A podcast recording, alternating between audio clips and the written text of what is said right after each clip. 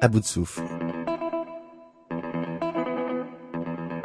Nous vous proposons une rencontre de près de 2h30 en compagnie du philosophe Bernard Stiegler.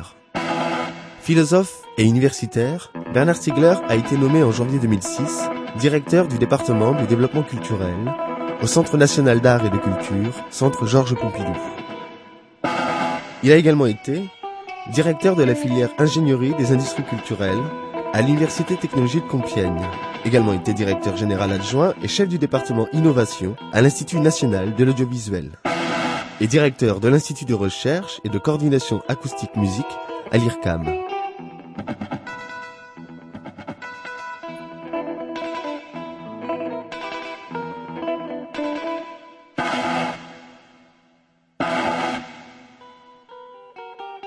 Il propose actuellement de nombreux séminaires, notamment au Collège international de philosophie, dont il a été directeur de programme et de recherche, mais aussi à travers l'association Art Industrialis et un séminaire de recherche intitulé Trouver de nouvelles armes à l'université de Jussieu.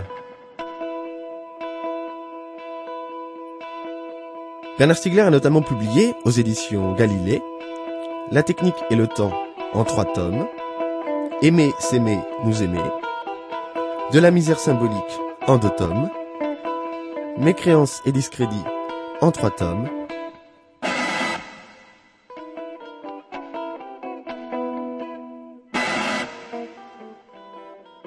aux éditions Flammarion, Réenchanter le monde, la valeur esprit contre le populisme industriel, la télécratie contre la démocratie, et dernièrement, prendre soin de la jeunesse et des générations.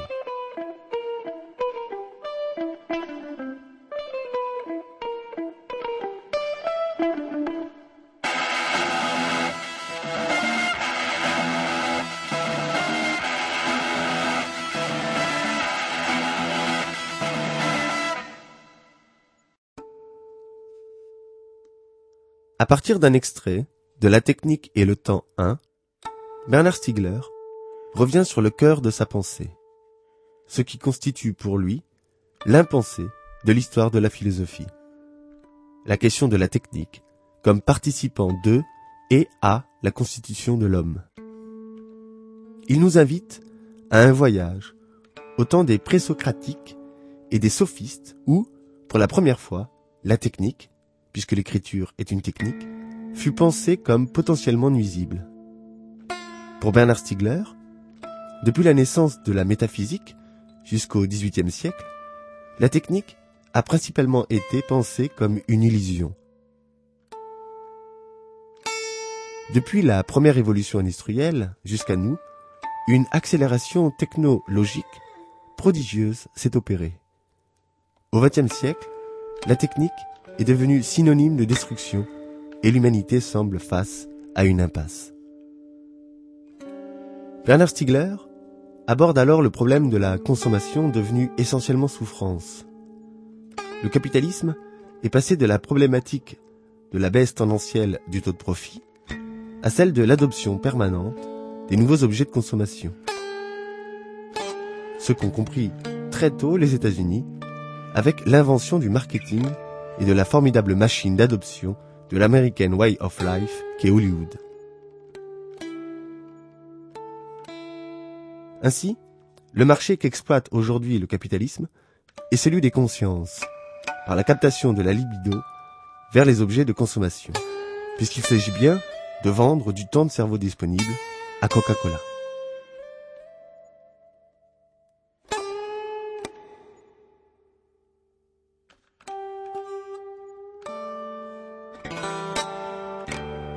Cet état de fait conduirait non seulement à un épuisement du désir, mais aussi à une destruction de ce que Bernard Stiegler nomme le narcissisme primordial. Bernard Stiegler, bonjour. Bonjour. Bonjour Frédéric. Bonjour Emmanuel. Alors on est ici au Plessis euh, Théâtre. Euh, Vous êtes venu pour euh, un dialogue, rencontrer les Tourangeaux. On en a profité pour organiser un, un entretien avec vous. Euh, je voudrais commencer sur, sur la technique, parce que vous avez réalisé un certain nombre de livres. Le temps et la technique 1, le temps et la technique 2, le temps et la technique 3. Je crois qu'il y a un 4 et un 5e tome qui vont arriver. Et même un 6e. Même un 6e Donc je vais commencer par vous citer un extrait justement du temps et la technique 1. Vous dites si la compréhension actuelle de la technique est encore largement déterminée par les catégories de fins et de moyens, dès la révolution industrielle et les profonds changements sociaux qui l'accompagnent, la technique conquiert, avec l'évolution brutale qu'elle y amorce, une opacité nouvelle, dont les grandes partitions du savoir auront de plus en plus de mal à rendre compte. Au cours des dernières années, qui ont été placées sous les signes de la modernisation et d'une dérégulation politico-économique en relation immédiate avec le développement technoscientifique, cette difficulté est devenue sensible dans toutes les sphères sociales. La question profonde du rapport de la technique et du temps émerge à présent sur la scène publique, quotidiennement, superficiellement, mais de manière toujours plus sensible. Chaque jour apporte sa nouveauté technique et le lot d'obsolescence et de caducité qui l'accompagne inévitablement. Obsolescence des techniques existantes ainsi dépassées, caducité des situations sociales qu'elles avaient rendues possibles, hommes, régions, professions, savoirs, patrimoine de toute nature qui doivent s'adapter ou disparaître. Ce qui est vrai des plus vastes structures économiques et politiques l'est aussi des cadres vitaux eux-mêmes. La compréhension que l'être là a de son être s'en trouve profondément et dangereusement troublée. Tout se passe comme si un divorce pouvait se trouver prononcé entre la technoscience d'un côté et de l'autre côté la culture qui l'aurait produite, dévorée par la technologie. Vous dites la technique, c'est l'impensé de la, philosophie. Mhm. Et euh, pourquoi, au regard de, de, cet extrait, pour vous, il est urgent de penser la technique, et particulièrement aujourd'hui? Eh bien, Peut-être qu'il faut d'abord dire quelques mots sur cette question de l'avancée de la philosophie. Euh, je crois que la philosophie apparaît au 5e siècle en Grèce euh, dans une réaction contre euh, ce que les philosophes appellent la sophistique. À un moment où le développement de, la mnémotechnique de l'écriture vient bouleverser, euh, disons, les modes de vie euh, qui restent encore relativement traditionnels de la société grecque, même si la Grèce, déjà depuis un siècle ou deux, a ouvert une mutation profonde dont va résulter la naissance de ce qu'on appelle l'Occident.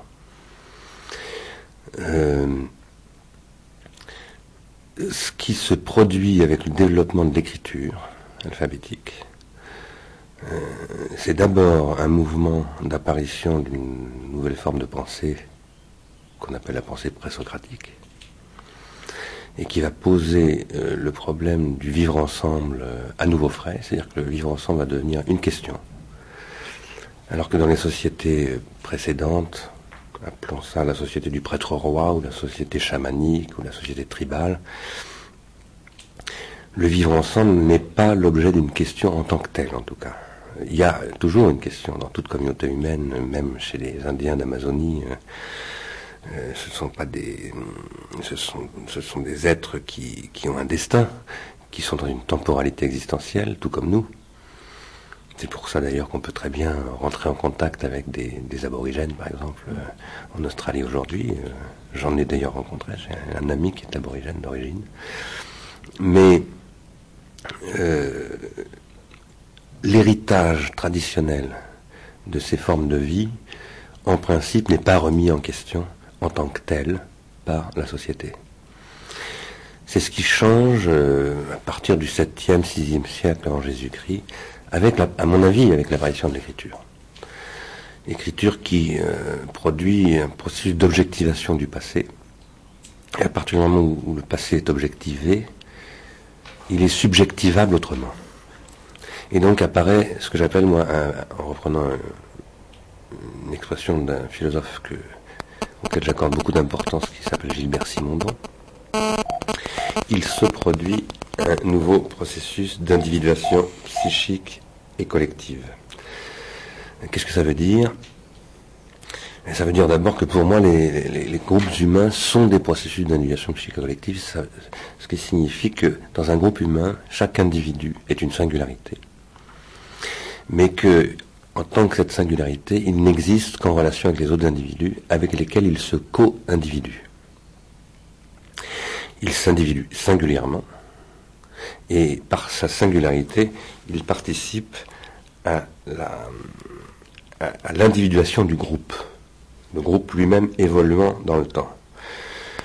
Alors, euh, ça c'est vrai de tout groupe humain, et depuis au moins 2 millions d'années.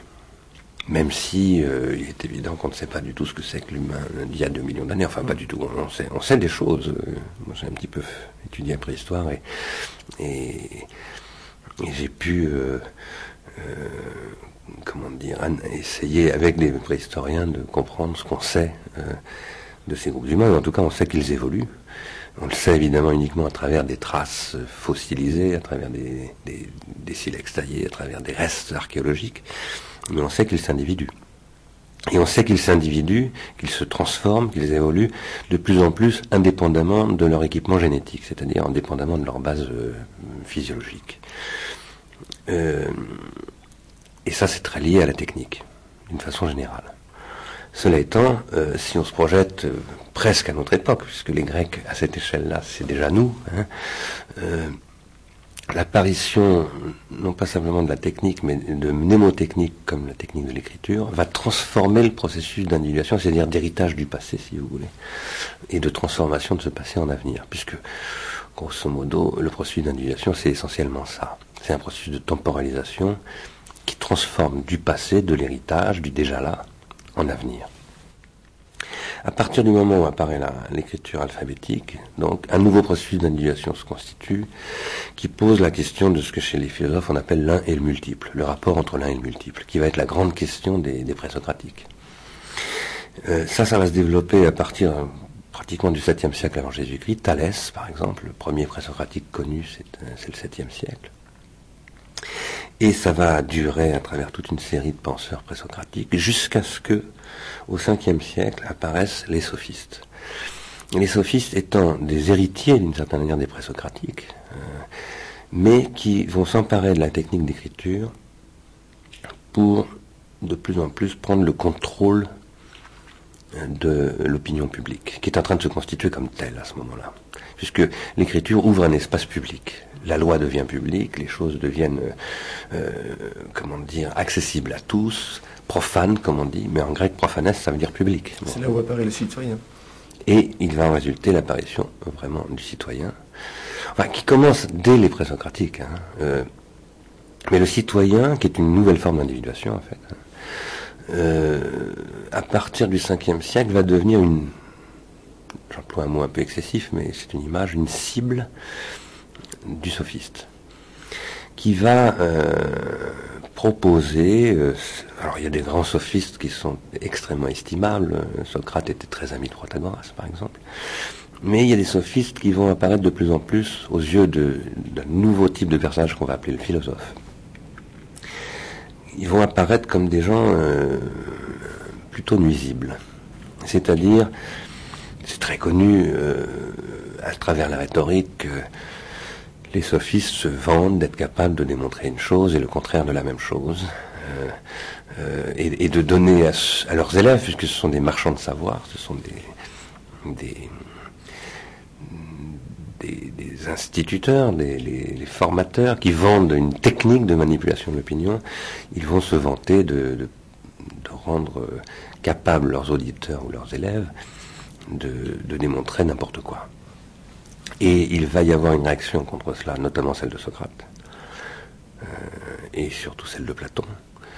Euh, je dis surtout parce que moi je pense que Socrate c'est beaucoup plus important que Platon, mais, euh, mais ce dont on a gardé la trace c'est de Platon, puisqu'il écrit Platon. Et il va y avoir à partir de là une réaction contre la technique, puisque Platon va identifier euh, les, techniques de manipulation des sophistes à la technique en général. Et donc, euh, une grande partie du travail que j'ai pu faire euh, dans le texte que vous citiez tout à l'heure, qui est, qui est presque 15 ans maintenant, va consister chez les philosophes à dénoncer dans la technique quelque chose qui est une sorte de perversion de l'être.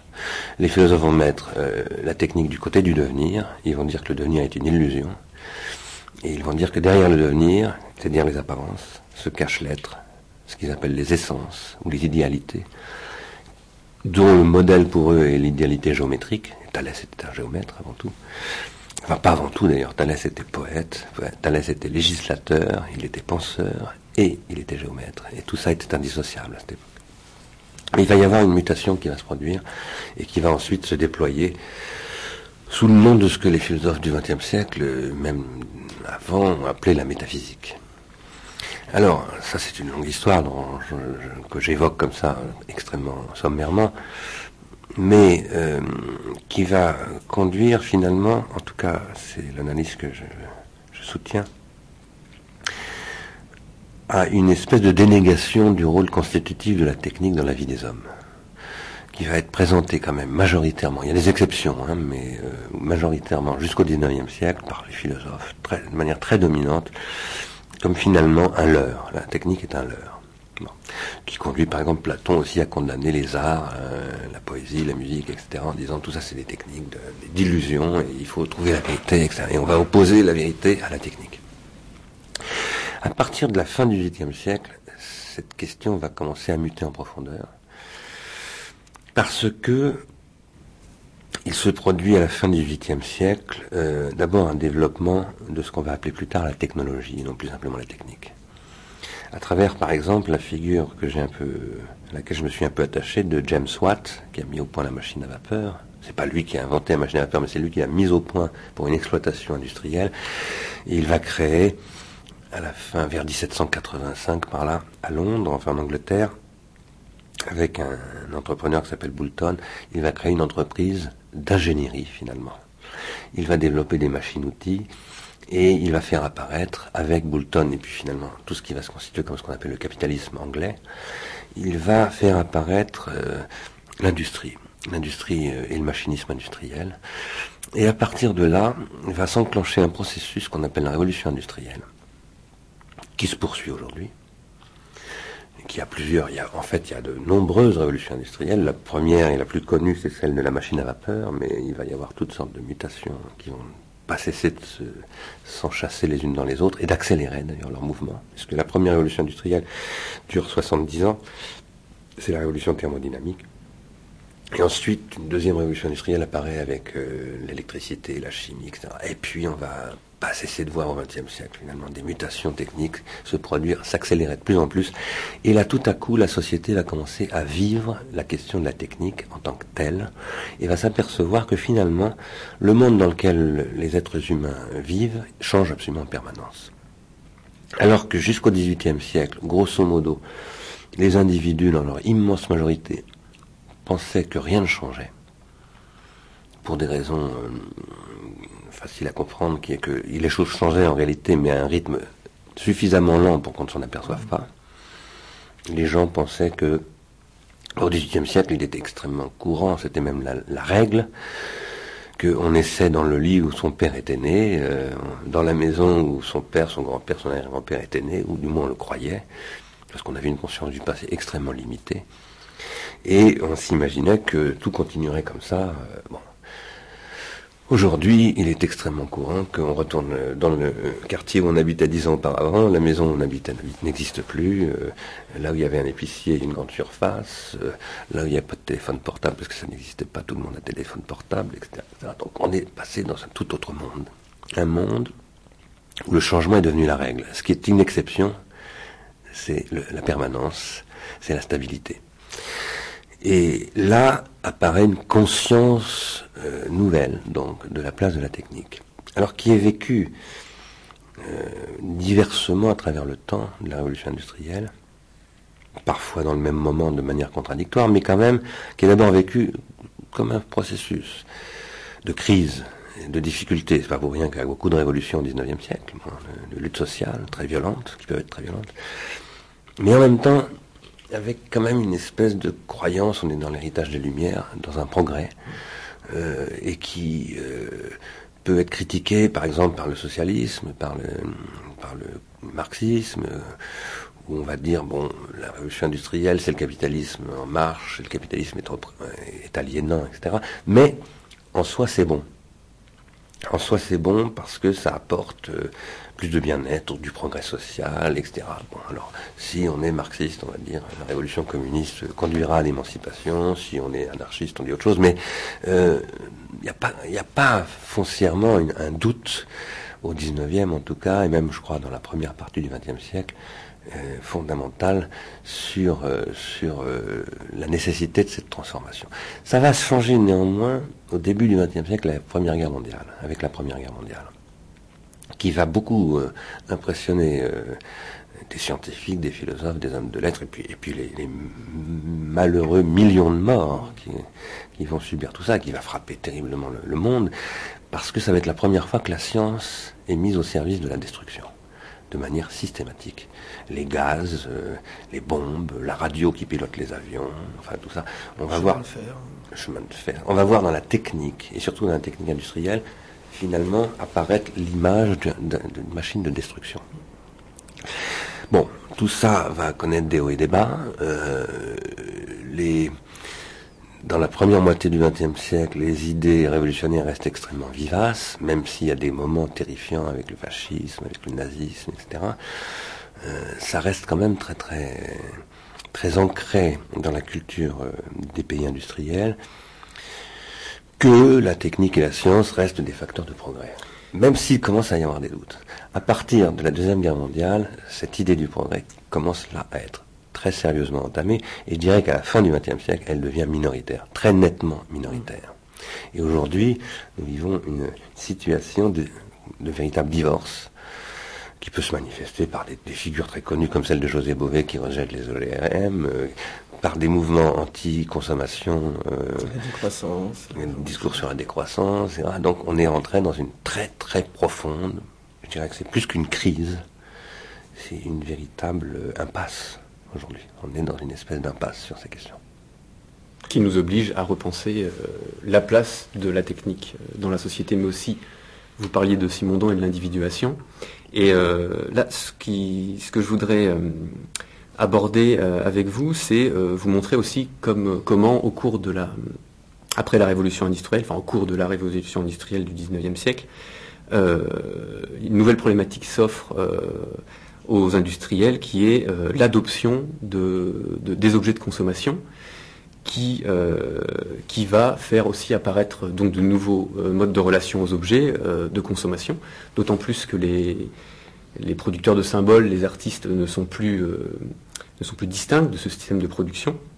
Et donc pour vous, aujourd'hui, la, consommation peut être aussi synonyme de souffrance.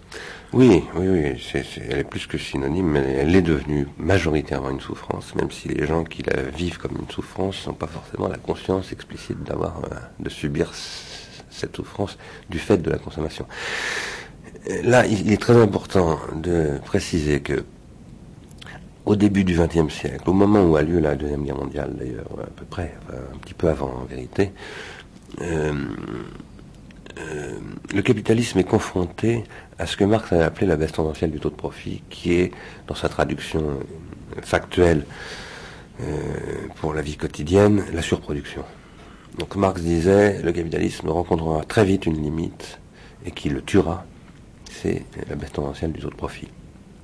On a beaucoup dit, et d'une certaine manière c'est pas tout à fait faux, que Marx s'était trompé euh, dire que le capitalisme n'est pas mort du tout de la baisse tendancielle de tout profit. Ça, on peut, moins qu'on puisse dire. Il n'a jamais été aussi vivace, d'une certaine manière. Même si moi je crois qu'il va extrêmement mal, le capitalisme. En tout cas, euh, cette baisse tendancielle du taux de profit, on ne peut pas dire que Marx se soit trompé parce que c'est une réalité, mais là où il s'est trompé, c'est qu'il n'a pas vu que le capitalisme avait des réponses à cette question. Et sa réponse, elle consiste dans ce que, ce vers quoi vous pointiez à l'instant, à savoir euh, l'organisation d'une nouvelle économie libidinale. Quel est le problème du capitalisme? Le capitalisme, c'est un dispositif de production qui met sur le marché des produits nouveaux en permanence. Par exemple, on ne sait pas, on a oublié que le Tour de France a été créé pour promouvoir le vélo. Parce que quand on a inventé le vélo, les gens ne voulaient pas faire du vélo. Il se cassait la figure, euh, il disait qu'est-ce que c'est que ça roulait sur deux roues, etc. Et donc, on avait mis au point cette technique de circulation, mais elle n'était pas adoptée. Donc, on a trouvé tout un ensemble de dispositifs promotionnels, et en particulier le Tour de France, pour, pour, inciter les gens à, adopter le vélo. Mais faire adopter la brosse à dents, c'est aussi un truc très compliqué. en réalité, toutes les techniques posent des problèmes d'adoption. Euh, c'est tellement vrai, ça peut paraître bizarre aujourd'hui, mais lorsque euh, le CNET, le Centre national d'études des télécommunications d'ici les Moulineaux, qui était le centre de recherche de France Télécom, à l'époque France Télécom était encore public, le CNET a inventé la norme GSM, c'est-à-dire le système de téléphonie mobile. Et France Télécom a décidé de ne pas exploiter cette norme. Parce qu'il a fait une enquête, une étude de marché, et le résultat de l'étude de marché, c'est que les gens ne voulaient pas du téléphone. Et donc la conclusion qu'en a tiré France Télécom, c'est que le téléphone ne marcherait pas, le téléphone mobile. Et c'est Nokia qui a récupéré cette norme et qui l'a exploité et qui a fait de la Finlande le premier pays des télécommunications, alors qu'avant la Finlande c'était le pays du bois. Euh, alors c'est là qu'on voit qu'il y a des gens qui n'ont encore pas très bien compris ce que c'est que la réalité du capitalisme, mais en tout état de cause, ça montre surtout que quand on veut mettre un produit sur le marché, il faut mettre en place des procédures euh, pour faire adopter euh, ce produit. Ça, c'est ce que comprend très bien un ensemble de gens aux États-Unis au début du XXe siècle, en particulier quelqu'un de très connu qui s'appelle Henry Ford, qui va d'une part utiliser la pensée de l'organisation scientifique du travail de Taylor pour euh, mettre en place un mode de production à la chaîne, etc. Ça c'est très connu. Mais il va aussi développer le modèle qu'on appelle Fordiste, consiste à dire si je veux que mes ouvriers travaillent bien pour moi, il faut qu'ils puissent acheter les produits qu'ils réalisent. Et donc, et la T en particulier. Et cette T, elle est, elle est l'illustration du fait que le capitalisme tout à coup se pose des problèmes qui sont plus simplement des problèmes de production, mais des problèmes de consommation. Henry Ford, mais aussi beaucoup d'autres, au début du XXe siècle, vont inventer une nouvelle figure, qui est la figure du consommateur. Le problème du capitalisme au XIXe siècle, c'est pas la consommation, c'est la production. Il faut mettre en place des nouveaux modes de production. Au XXe siècle, c'est la consommation, parce qu'on a résolu le problème de la production industrielle, mais on se, retrouve avec trop de produits, on n'arrive pas à les écouler. Donc, on va mettre en place des technologies de quoi? De contrôle de l'opinion. On retrouve la question de la sophistique. C'est-à-dire qu'on va dire, il faut euh, convaincre les gens parce qu'on ne peut pas les forcer à consommer, à acheter. Donc il faut mettre en place des techniques qu'on va appeler plus tard le marketing, qu'à l'époque on n'appelait pas encore comme ça, on appelle ça les public relations. Et ce qui est très intéressant, c'est qu'un des grands penseurs de ces public relations s'appelle Edward Bernays, et ce Edward Bernays, c'est le neveu de Sigmund Freud. Et il développe une théorie du désir et de l'inconscient. Et il va mettre en place des techniques qui vont se raffiner après beaucoup, dans les années 30 et après dans les années 40, après la Deuxième Guerre mondiale, on va y rajouter la cybernétique, le behaviorisme, etc. Et on va mettre en place des modèles de, contrôle comportemental qui vont reposer sur la captation de la libido des consommateurs par toutes sortes de techniques, notamment d'abord le cinéma. Parce que quand Henry Ford est en train de construire ses usines à la chaîne, euh, Hollywood est en train de construire ses studios. Et tout ça forme un seul système c'est un système production-consommation, qui va reposer essentiellement sur finalement l'idée qu'il faut détourner l'énergie libidinale des, individus vers les objets de consommation pour en faire des consommateurs. Et ça, ça va fonctionner euh, de manière extraordinairement puissante. C'est d'ailleurs ce que ne vont pas du tout comprendre les pays du bloc de l'Est, etc., euh, qui vont totalement sous-estimer ce qui se joue à travers ça et à travers l'informatique, qui est une autre question, mais qu'il faut relier à ces, problèmes. Et, c'est en ce sens-là que cette lutte entre le, bloc qu'on appelle communiste et le bloc qu'on appelle capitaliste va conduire à la victoire totale du capitalisme. Parce que le capitalisme a compris que ce qui fait une économie, c'est ce que Freud appelle l'économie libidinale. Donc le capitalisme va se reconfigurer essentiellement comme un dispositif de captation de la libido et euh, de réalisation de ce qu'on appelle les économies d'échelle pour réaliser ces, économies d'échelle, il va être obligé de massifier les comportements. Et je pense que euh, cette évolution, euh, qui va s'étaler sur pratiquement un siècle, mais qui va s'accélérer énormément, surtout à partir des années 60-70, parce que la télévision va devenir l'outil terrible de ce, ce que moi j'appelle, hein, après William Burroughs et, Gilles Deleuze, les technologies de contrôle. La télévision va rendre cette, euh, cette machine à, capter la libido extrêmement efficace. extrêmement massive, mais le problème c'est qu'elle va aboutir à un paradoxe qui consiste à épuiser l'énergie libidinale. Et ça c'est ce que nous vivons depuis quelques années. En fait, ce, processus a commencé dès 68. 68 c'est tout un discours euh, sur la consommation et contre la consommation, inspiré d'ailleurs en partie par Herbert Marcuse qui en, dès 1955 a écrit sur ces questions. Euh, mais ça va rester, disons, euh, un mal-être euh, spécifique des jeunes générations. Et puis euh, qui va se transformer en une utopie d'une libération sexuelle, d'une libération du surmoi, de, de, la figure du père, etc. Disons que ça va, ça va se développer en une espèce de révolution du désir qui n'a pas très bien digéré ces questions-là, à mon avis, euh, sur des, qui va se développer sur des bases euh, psychanalytiques, philosophiques euh, et historiques et, politiques un peu fragiles, pour ne pas dire très fragiles.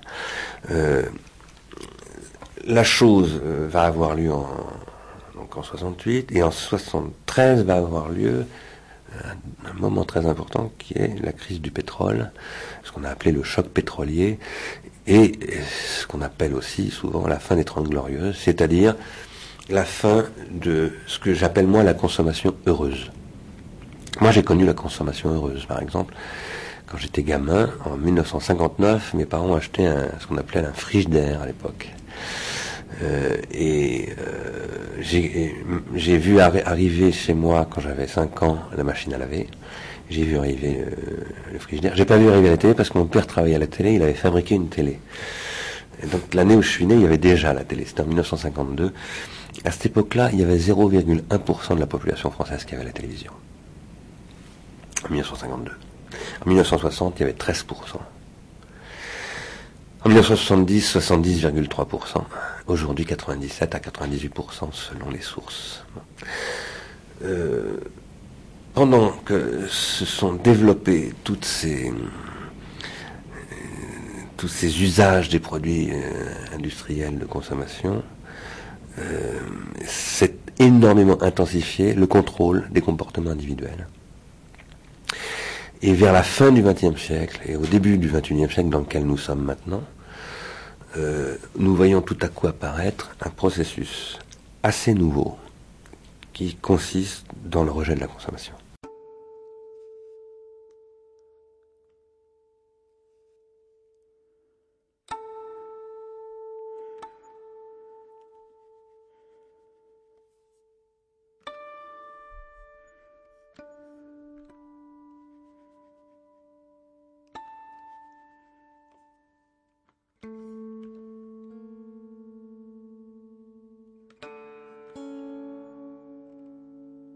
Dans cette euh, deuxième partie, Bernard Stiegler développe son idée de la destruction du narcissisme primordial à travers trois événements du début du XXe siècle, pour lui symptomatiques d'une grande catastrophe. Le 11 septembre 2001, destruction du World Trade Center. Le 21 avril 2002, ascension de Jean-Marie Le Pen au second tour des élections présidentielles. Et le 26 mars 2002, jour où Richard Durne assassine huit conseillers municipaux.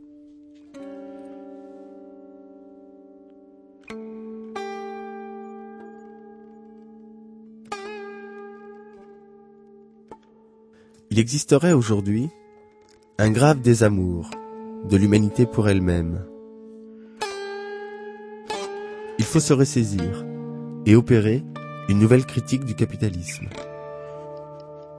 Bernard Stiegler revient sur les concepts freudiens de libido et de sublimation, laquelle est impossible sans singularité. Or, le capitalisme vise aujourd'hui la synchronisation globale et la destruction de toute singularité au profit de particularismes exploitables commercialement.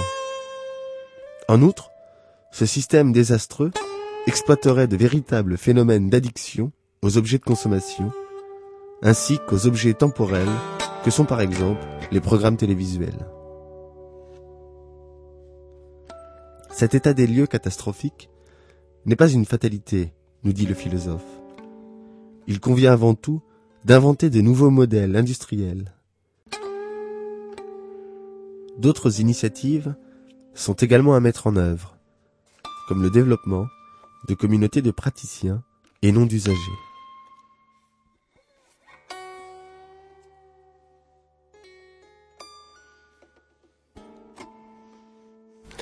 Alors justement, cette euh, massification euh, due aux économies d'échelle pour justement écouler les produits, euh, vous dites effectivement qu'on est passé dans un épuisement de la libido, c'est-à-dire, je ne vais pas vous employer le terme de dégoût de soi, et que cette massification provoque une hyper synchronisation des, des sujets, et vous dites que ça attaque le narcissisme primordial. Est-ce que vous pouvez expliciter ce, j'ai développé cette, thèse sur le narcissisme primordial, je vais préciser ce que j'appelle comme ça tout à l'heure, mais je l'ai développé en m'intéressant concurremment à trois faits, qui sont, dire que ce sont des faits divers, mais il y a un fait divers dans les trois faits, c'est le 11 septembre 2001, le 21 avril 2002 et le 26 mars 2002, qui lui est un fait divers. Le 11 septembre, on ne peut pas dire que ce soit un fait divers, mais je pense qu'il a un rapport avec, avec certains faits divers. Alors le 11 septembre, tout le monde aujourd'hui sait ce que c'est, malheureusement. Euh, c'est le début d'une catastrophe. Euh, dont nous sommes très très loin d'être sortis. À mon avis, c'est une catastrophe qui va dérouler ses effets encore pendant très très longtemps. Euh, six mois après, en France, arrive le 21 avril, qui est une autre catastrophe politique. On peut dire que c'est vraiment une catastrophe puisque l'extrême droite est au deuxième tour des élections présidentielles, c'est quand même gravissime. Mais entre les deux se passe un fait divers qui est donc euh, la tentative, enfin la tentative malheureusement, l'assassinat par euh, un type qui s'appelle Richard Durne de huit conseillers municipaux de la ville de Nanterre. Et, plus euh, le fait que 15 autres personnes sont blessées gravement par un pistolet mitrailleur que tient donc ce Richard Durne qui vide son chargeur sur, les gens qui sont là.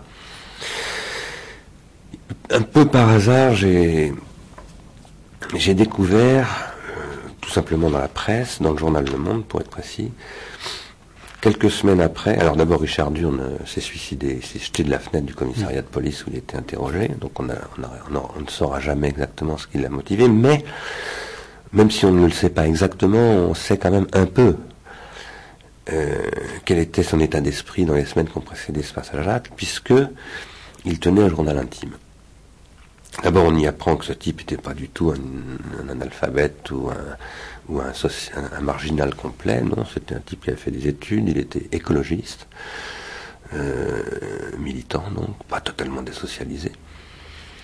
Euh, il n'était pas très bien dans sa peau, il avait des, il était une famille monoparentale, bon, euh, machin, les problèmes de la, qui, sont devenus presque la majorité des, situations familiales aujourd'hui d'ailleurs. Hein.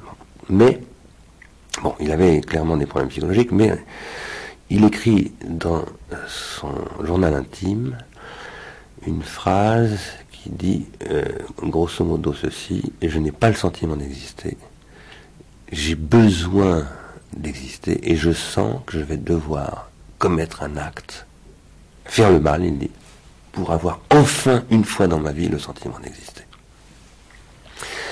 Et quelques semaines après, il, euh, va donc euh, à Nanterre, à l'hôtel de ville, et il massacre les gens.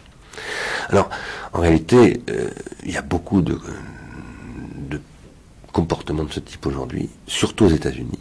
Il y en a beaucoup moins en Europe, mais aux États-Unis, c'est très courant. Au Japon aussi, j'étais au Japon au mois de décembre et j'ai fait une, séance de, on a appelé avec un chercheur japonais, de la criminologie comparée. Au Japon, il y a d'énormes problèmes avec. Euh, qui peut être aussi du, de l'agressivité envers soi, de, du suicide. bien entendu, du suicide, de la toxicomanie, euh, toutes sortes de toutes sortes de, dysfonctionnements qui expriment un, grand mal-être et qui, pour moi, euh, se ramènent tous à un phénomène effectivement de perte de ce que j'appelle le narcissisme primordial. Qu'est-ce que c'est que le narcissisme primordial? Eh bien, c'est le sentiment d'exister justement quand euh, Durne dit j'ai perdu le sentiment d'exister, il a l'impression de n'être plus personne. Or, si on a bien lu Freud, j'ai essayé de bien le lire, ou Lacan, qui a aussi beaucoup nous parlé de tout ça, ou disons la psychanalyse en règle générale. Le narcissisme, alors il y a plusieurs types de narcissisme. Il y a ce qu'on appelle narcissisme primaire, ce qu'on appelle narcissisme secondaire, et il y a ce que j'appelle moi le narcissisme primordial. C'est moi qui ai fabriqué ce mot-là. Euh, narcissisme primaire, bon, c'est le fait, bien connu en psychologie, que les enfants sont autocentrés, c'est-à-dire qu'ils voient le monde à partir d'eux-mêmes, donc euh, ils sont narcissiques au sens où tout est jugé en fonction de leur, euh, leur petit être. ils n'ont pas une claire conscience d'une différence entre eux et le monde, etc. Ce qu'on appelle le narcissisme secondaire, c'est ce qui se produit souvent dans des cas un petit peu difficiles de l'existence des adultes, où ils sont un peu, comme on dit, en régression. C'est-à-dire qu'ils ont tendance à se exemple, il y a des gens qui se mettent à sucer leur pouce ou à avoir des comportements un peu de retour à l'enfance. Par exemple, quand ils ont ce qu'on appelle des blessures narcissiques, c'est-à-dire qu'ils sont maltraités par quelqu'un, ils se font plaquer par leur copine ou leur copain, etc. Et donc, ils ont des, phénomènes de régression qu'on appelle du narcissisme secondaire, qui est considéré comme une forme un peu pathologique, pas très gravement pathologique, mais un peu pathologique de, on n'est pas très bien dans sa peau. Et, et puis il y a des gens qu'on appelle des personnalités narcissiques, c'est-à-dire qui se regardent toujours dans la glace. Mais ça, ce sont des, désignations euh, qui restent relativement superficielles de ce que c'est que le narcissisme. Il y a un troisième narcissisme qui est décrit par Freud dans un texte extrêmement important qui s'appelle Pour introduire au narcissisme en 1913, et où Freud dit que le narcissisme, c'est la condition de la psyché. C'est-à-dire que ce qui organise tout le système psychique, c'est la capacité de ce que les Américains appellent the self-esteem, l'estime de soi. Euh, et qui fait que, en gros, on peut dire ça comme ça, pour que je puisse estimer quelqu'un d'autre, il faut d'abord que je m'estime moi-même. Et que finalement, les autres sont le rapport, de sont le, reflet, le, les supports de projection de l'estime que je me porte à moi-même, mais telle que cette estime que je me porte à moi-même, je la transforme socialement, dans un langage un peu freudien, on dirait aussi que je la sublime, je la socialise et j'en fais un pouvoir de vivre avec les autres. Finalement, la base de ce qu'Aristote appelle la filia, c'est-à-dire la condition de la cité, parce qu'Aristote dit pour qu'une communauté humaine existe, qu'on appelle souvent, traduit souvent la filia par l'être ensemble, mais la filia, ça veut dire l'amour. Philein en grec, ça veut dire aimer. Ça veut dire l'amour des autres. La condition de l'amour des autres, c'est évidemment un amour de soi primordial. Si je ne m'aime pas, c'est très connu. Euh, on voit ça partout. Les gens qui se détestent détestent tout le monde. Hein. Donc tout le monde fait cette expérience. À, l'âge de 7-8 ans, on est déjà capable de voir ça chez les enfants qui vont pas très bien dans leur peau, etc. Ce que je dis, c'est que Richard Durn et tant d'autres, parce qu'en fait j'ai identifié des centaines de cas comme ça dans le monde, ce sont des gens qui passe à la limite d'un problème dont souffrent des millions et des, centaines de millions de gens qui ont le sentiment que le dispositif de captation de leur libido, qui conduit à ce que leur libido est détourné vers des objets de consommation, détruit leur système euh, narcissique primordial et fait que petit à petit ils se mettent à ne plus aimer le monde. C'est ce qui m'a amené à écrire dans un livre, Constitue l'Europe, que Claude Lévi-Strauss, il y a à peu près un an d'ailleurs, un peu plus d'un an, 15 mois, a déclaré à la télévision, je ne sais plus sur quelle chaîne, moi j'ai pas vu, j'ai pas de télévision, mais c'est quelqu'un qui m'a qui m'a fait passer cet enregistrement, enfin qui m'a indiqué cette cette émission. Et ensuite je suis allé la voir euh, à l'Inatech, euh, à la Bibliothèque nationale, puisque maintenant on a en France la possibilité de voir les archives de télévision, ça c'est très intéressant. J'y suis pour quelque chose d'ailleurs, parce que j'ai contribué à cette nouveauté. Euh, et, Claude Lévi-Strauss a déclaré à la télévision, dans une émission euh, grand public, à une heure de grande écoute, qu'il n'aimait plus le monde. Il a dit Je m'apprête à quitter un monde que je n'aime plus. Ce qui est quand même incroyable de la part d'un anthropologue qui a écrit sur les Nambikwara, qui a, qui a consacré toute sa vie, qui aimait le monde, qui a consacré toute sa vie au, monde des hommes, donc à l'amour, parce qu'on ne peut pas consacrer sa vie aux hommes si on n'a pas un amour fondamentalement pour les hommes.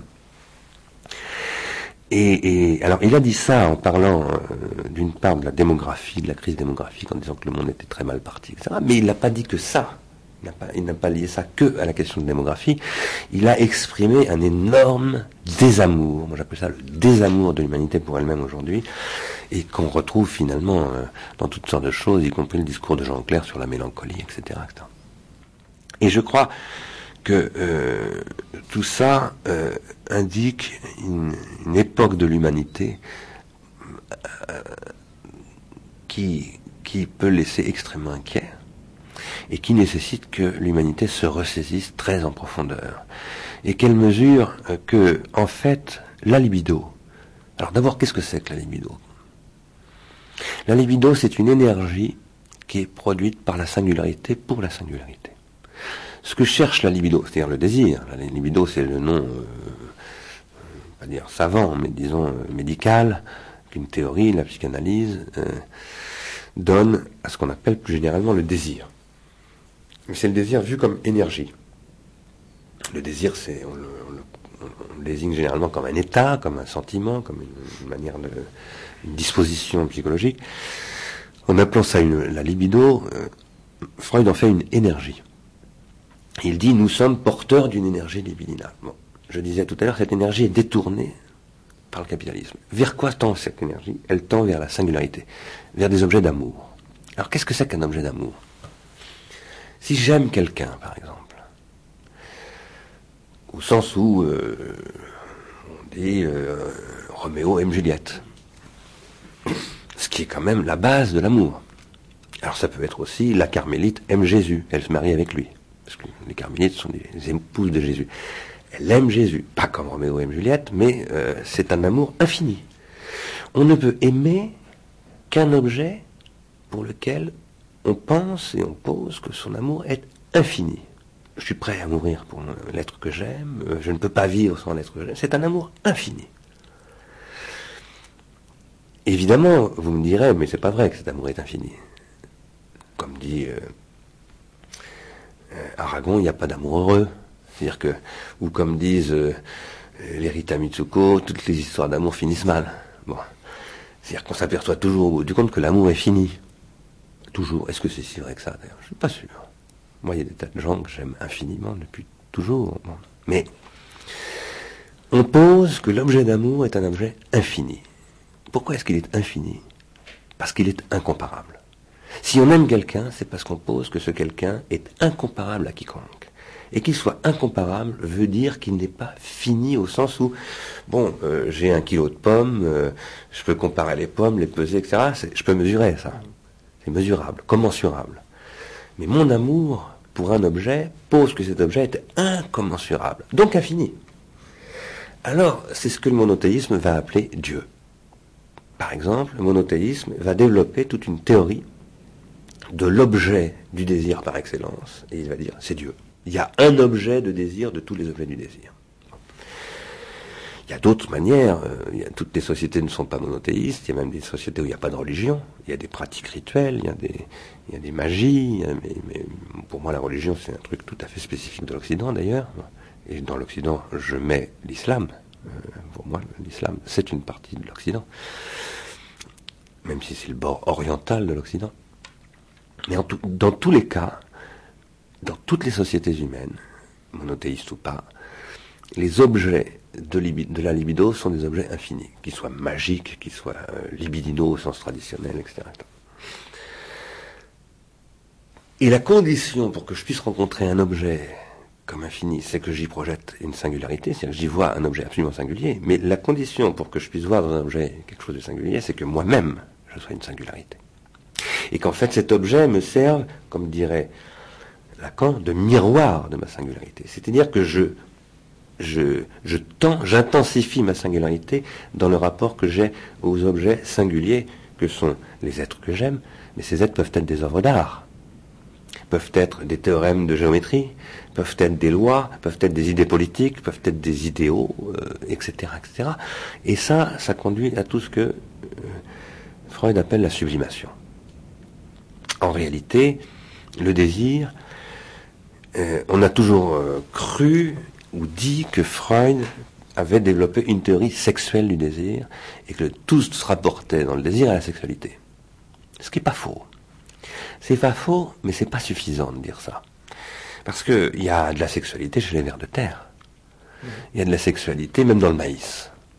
Alors, vous dire, il n'avait jamais vu un épi de maïs courir après un autre épi de maïs, certes, Et c'est vrai que la sexualité comme pulsion n'apparaît que chez les êtres dotés d'un système nerveux et d'un système moteur, c'est-à-dire chez ce qu'on appelle les animaux. Mais la sexualité, c'est pas ça qui fait le désir. Tous les êtres qui ont un système nerveux qui sont sexués ont des pulsions sexuelles. Ce qui fait le désir, c'est la transformation de la pulsion en désir, justement. C'est-à-dire, c'est la transformation de la pulsion en une énergie sociale, et pas simplement pulsionnelle. Et en un principe de liaison.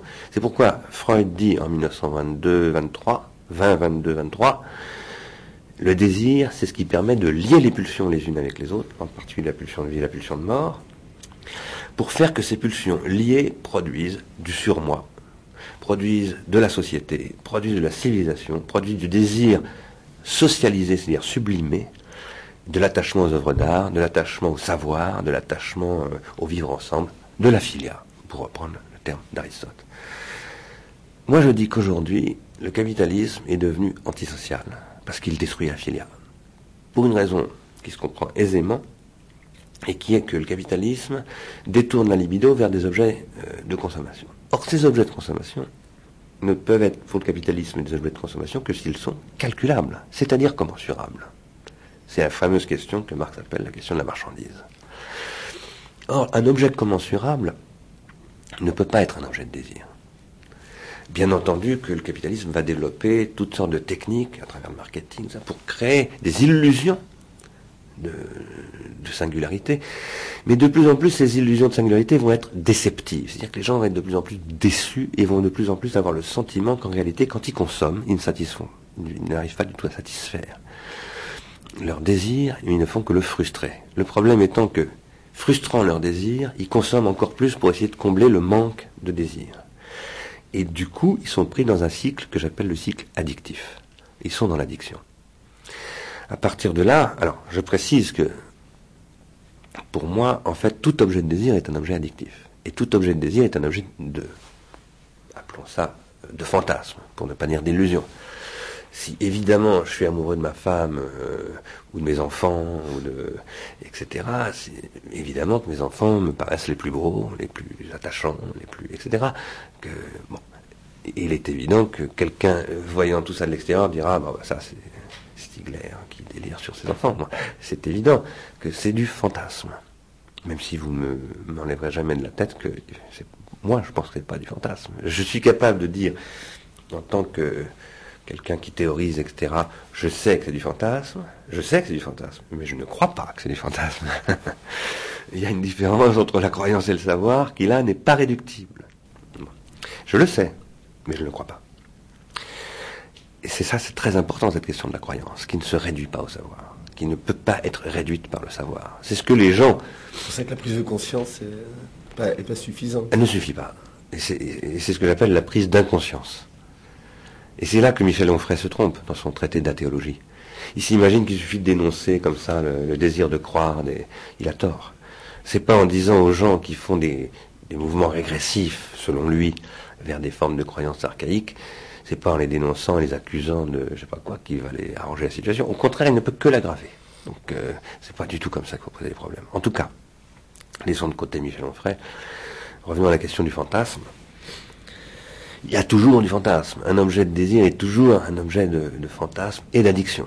Le problème, c'est qu'il y a des fantasmes et des addictions qui sont socialement positifs. Et puis, il y a un moment où cette cette fantasmatique et cette addictivité se transforme en un phénomène toxique. Et je prends un terme qu'emploie beaucoup Freud dans, un certain nombre de ses livres, lorsqu'il dit en particulier qu'il y a un moment où la société euh, occidentale commence à produire plus de produits de ce qu'il appelle des produits de désassimilation, autrement dit des excréments, des, choses comme ça, que finalement euh, des nourritures libidinales. Nous sommes en plein dans ce processus aujourd'hui. Alors je commande beaucoup euh, un fait euh, qui a été que j'ai relevé par chance en juillet 2004. Le mois de juillet 2004 a été extrêmement important pour moi. il s'est passé trois choses capitales. Je crois que c'est le 12 juillet qu'on a révélé que Patrick Lelay disait qu'il vendait du temps de cerveau disponible à Coca-Cola, que le lendemain ou le surlendemain, euh, Marie, elle, a simulé un pseudo-attentat raciste contre Mm. elle. euh, C'était une délirante. Dans le métro, là. Dans, dans le RER. Et troisièmement, que le cabinet de marketing, enfin d'études de marché, IRI, un cabinet américain, a remis un rapport à la grande distribution française qui s'inquiétait de voir la grande consommation commencer à baisser. Ils ont demandé euh, à savoir quelles ont été les causes, et ce cabinet a conclu que ce n'était pas du tout des causes économiques, c'était un phénomène de, de dégoût. Et qui faisait apparaître ce que l'on appelle les alters consommateurs. Ce euh, c'est ce cabinet qui a donné ce nom-là, quand on parle d'alter mondialiste. Alors moi j'ai beaucoup parlé de ça avec des gens du marketing parce que je discutais avec ces gens-là. Il y a d'ailleurs des gens très intéressants dans ce monde du marketing. Et un certain nombre gens qui sont très mal dans leur peau, commencent à se dire qu'ils font un mauvais métier et qu'il faudrait réinventer en profondeur. Et puis j'ai été un jour interviewé par une, journaliste euh, tout à fait formidable d'ailleurs de- des échos de l'économie qui s'appelle euh, Sophie Peters et qui m'a demandé de commenter ce- cette étude à- de. Après j'ai eu des discussions avec des gens du marketing et, un jour une, dame m'a dit mais les gens, les alterconsommateurs, on a refait des enquêtes depuis, euh, ce sont des hyperconsommateurs. C'est-à-dire que ce sont des gens qui, dénoncent la, consommation mais qui consomment plus que les autres. Et moi, j'ai un peu réfléchi, puis je suis revenu vers elle. J'ai aussi discuté avec des psychiatres, parce que j'ai beaucoup en relation avec des psychiatres aujourd'hui. Et je lui ai dit, mais ça, c'est typiquement le phénomène de l'addiction. Au moment où elle est vécue comme une souffrance. C'est-à-dire que un, un toxico qui prend de l'héroïne, hyper consomme l'héroïne, parce qu'il lui en faut encore plus.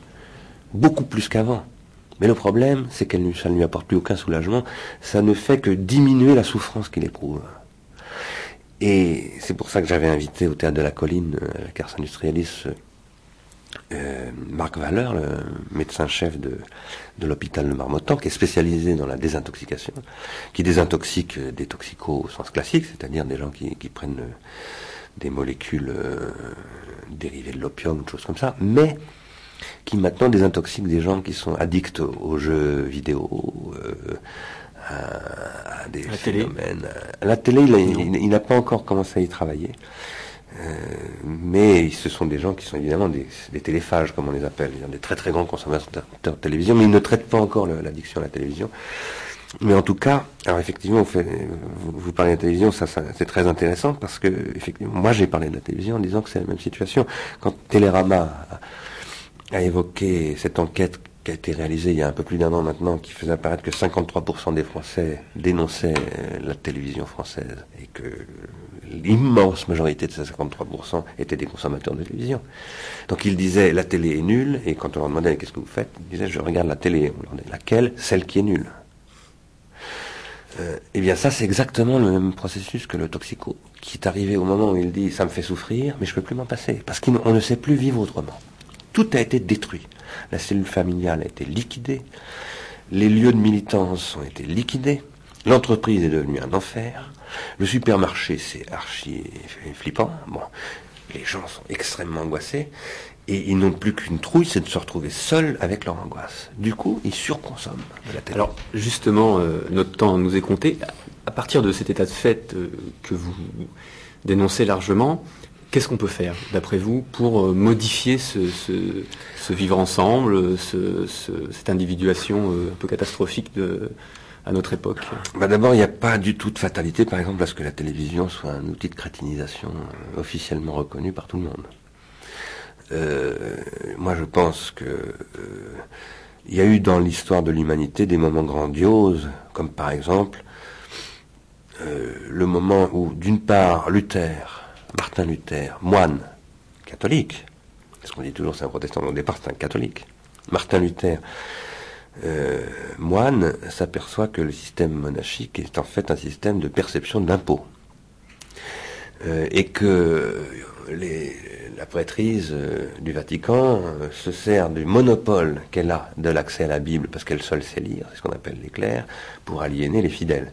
Et d'un seul coup, Luther se soulève contre ça et dit, avec l'imprimerie, on devrait permettre à tout le monde de lire la Bible, et il invente un nouveau mouvement. Enfin, il invente. Il, il- crée ce qu'on appelle le protestantisme. Et sur quoi repose le protestantisme? Sur l'enseignement de la lecture. Ça va donner d'ailleurs, peu de temps après, Ignace de Loyola, la contre-réforme. Ignace va aller voir euh, le pape en lui disant euh, Je propose que pour lutter contre les protestants, nous fassions la même chose que, c'est-à-dire que nous créons des écoles, ça va donner les missions des jésuites qui vont mmh. coloniser le monde entier. Quand j'étais au Japon, à Tokyo, j'ai rencontré un jésuite formidable d'ailleurs, euh, qui est encore une, suite concrète au début du XXIe siècle de ce qui s'est passé à l'époque d'Ignace de Loyola. En 1880 81, euh, Jules Ferry impose l'instruction publique obligatoire. Il dit à partir de maintenant, il faut que l'écriture soit enseignée à tous et qu'on consacre 20% du budget de l'État à former des enfants, ce qui va soulever la population paysanne contre lui, qui va dire, mais enfin, nos enfants, on en a besoin pour qu'ils travaillent dans les champs, et il va dire, c'est comme ça, et si vous n'opérez pas, j'y reverrai les flics, la, gendarmerie chercher les enfants. Mais et ça, c'est vraiment passé comme ça, parce que c'est pour ça qu'il a dit que c'est l'école publique obligatoire. Et la force de loi pouvait envoyer euh, euh, la police ou les gendarmes pour faire exécuter cette décision. Il n'y a pas de raison qu'aujourd'hui l'humanité ne soit pas capable de tirer parti de l'informatique, du multimédia, du téléphone portable, de toutes ces choses qui sont des objets communicants, des objets d'échange symbolique, qu'on met aujourd'hui au service du marketing et de la, on fait des technologies de contrôle, c'est-à-dire de désindividuation. Mais on pourrait très bien dire que ces technologies de désindividuation peuvent devenir des technologies d'individuation. Est-ce que c'est possible, par exemple, de d'apprendre à regarder une image? Est-ce que c'est aussi simple que la lecture? Ah bah rien n'est jamais simple. C'est pas simple du tout la lecture. Non mais il y a une possibilité de décodage d'une image? Euh, bah, bien entendu, bien entendu. envisager un enseignement de l'image. Je sais pas comme ça que je verrais le problème. Euh, tout à fait. Enfin, je pense que ça passe aussi par un enseignement de l'image, d'ailleurs, mais c'est pas exactement comme ça que, que, je poserais le problème. Moi, je dirais que aujourd'hui, les technologies euh, symboliques sont produites par des industriels qui investissent et qui veulent un retour sur investissement dans les deux ans qui viennent parce qu'ils ont des actionnaires derrière eux, des fonds de pension, etc., qui leur disent on a investi un milliard de dollars chez vous, mais il faut que ça nous rapporte 15% dans les deux ans. Ces technologies sont des choses que je connais bien, sur lesquelles je travaille depuis très longtemps. Est-ce que si je vous disais, par exemple, j'ai inventé le piano, euh, mais il faut amortir euh, la vente du piano euh, dans les deux ans qui viennent. Ou le violon, encore mieux. Le violon. Il faut 15 ans pour apprendre à jouer du violon. si je vous disais, bon, d'accord, j'investis dans vos violons, mais il faut que dans les deux ans qui viennent, vous ayez vendu 2 millions de violons. Ben, vous ne vendriez jamais de violon. Il faut du temps. Et ce temps, ce n'est pas le temps de l'usage qui est défini par le marketing, c'est le temps de la pratique, qui est constitué par un modèle de civilisation. Aujourd'hui, ce modèle de civilisation, il est en train de s'inventer à travers, par exemple, les gens qui sont dans le domaine du logiciel libre et qui disent, nous, ça ne nous intéresse pas de consommer les logiciels. En tant que nous en sommes les utilisateurs, nous voulons être les, praticiens de ces logiciels. Et donc, en les utilisant, ou plutôt en les pratiquant, nous voulons participer à leur élaboration. Nous voulons nous individuer et nous voulons individuer le logiciel, nous nous individuons avec eux. Et ça donne une dynamique économique extrêmement intéressante. Pas simplement sur le plan de l'économie des subsides, au plan de l'économie des bisinales. Je phénomène Linux le, Par exemple, je dis ça après avoir, à l'IRCAM, dirigé euh, des développeurs informatiques dont une bonne partie travaillait euh, dans le logiciel libre sous Linux. Il faut inventer de nouveaux modèles industriels. Il faut que ces nouveaux modèles industriels exploitent toutes ces technologies qui sont aujourd'hui mises au service de la désindividuation pour en faire des technologies d'individuation. L'écriture, c'est ce qui a permis la constitution du citoyen. Chez les Grecs, l'écriture, la lecture, l'apprentissage de la lecture était aussi obligatoire pas au sens de, de Jules Ferry, mais au sens où pour être citoyen, il fallait savoir lire et écrire, il fallait être capable de voter, il fallait être capable de, transformer les lois, etc. Donc, ce qui a été la base de la société grecque, ça a été l'enseignement des lettres. Je ne dis pas que l'avenir appartient à l'enseignement obligatoire de la vidéo dans toutes les classes de l'éducation nationale qui se portent si mal, la pauvre, que c'est vraiment pas du tout comme ça que je poserai le problème. Mais en revanche, dans l'association Ars Industrialis, nous développons un concept d'une nouvelle puissance publique qui associerait la puissance industrielle, l'État, l'Europe, sur des programmes de socialisation à long terme de ces technologies. Aujourd'hui, par exemple, sur mon appareil photo, sur mon, téléphone portable, peut-être comme sur les, vôtres, si vous en avez, il y a un appareil photo. C'est formidable que les gens puissent faire euh, des photos, recevoir des photos, etc. Mais on n'accompagne absolument pas tous cette possibilité nouvelle d'une réflexion. Pourquoi on ne demande pas à des grands photographes de réfléchir à tout ça? Moi, en fait, je le fais. Je fais partie du conseil d'administration de l'école supérieure de photographie d'Arles. Et il y a là des choses à faire, euh, mais qui demandent du temps et qui demandent des grands programmes. L'Europe n'a pas de projet industriel. Voilà un projet industriel pour l'Europe. L'Europe se fera autour de questions comme ça. Ce qui a fait l'Amérique du Nord, c'est la politique du cinéma, c'est la politique des industries culturelles. C'est une politique véritablement d'invention d'un nouveau mode de vie à travers ces choses qui ne reposaient plus simplement sur l'écriture, mais sur, euh, sur, sur les nouveaux médias, sur la radio, sur l'industrie du disque, etc. Vous me direz peut-être, en tout cas moi je me le dis à moi-même, ce modèle j'en veux pas. Mais euh, il a eu de beaux jours quand même. Hein. Il a inventé le jazz, Charlie Parker, euh, euh, le German Blues, et, non, Jackson Pollock. Et bon, ça a été quelque chose de grandiose. Aujourd'hui, il faut inventer une nouvelle civilisation industrielle qui reconstitue le désir et le narcissisme primordial des individus. Moi, je ne suis pas du tout dans le discours d'une décroissance anti-industrielle même si je pense que effectivement, il faut arrêter de consommer trop de choses qui produisent CO2, ça c'est très clair, mais on ne peut pas arrêter la machine économique. Donc si on veut arrêter ce type de consommation, il faut produire d'autres modalités d'échange économique. Les échanges économiques de demain, ce sont des, échanges économiques symboliques. C'est par là que, ça passe. C'est pour ça que dans l'art industrialiste, nous développons l'idée de ce que nous appelons une politique industrielle de technologie de l'esprit. Et nous pensons que, outre que tout le monde dit aujourd'hui que le capitalisme est devenu essentiellement une économie de, concepts, une économie de, symboles et, de moins en moins une économie de contrôle des matières premières. Donc de toute façon, c'est cohérent avec ce que disent tous les économistes aujourd'hui. Hein. Euh, mais par ailleurs, nous disons que euh, ce qui fait qu'une économie est une bonne économie, c'est que c'est une bonne économie libidinale. Or, la question de la libido, c'est le symbolique. Mais, ce, temps de la pratique euh, rencontre forcément la question de l'obsolescence. Bien sûr, bien sûr. Et donc, c'est un rythme aussi c'est une modification très forte euh, du rythme, du renouvellement euh, des outils.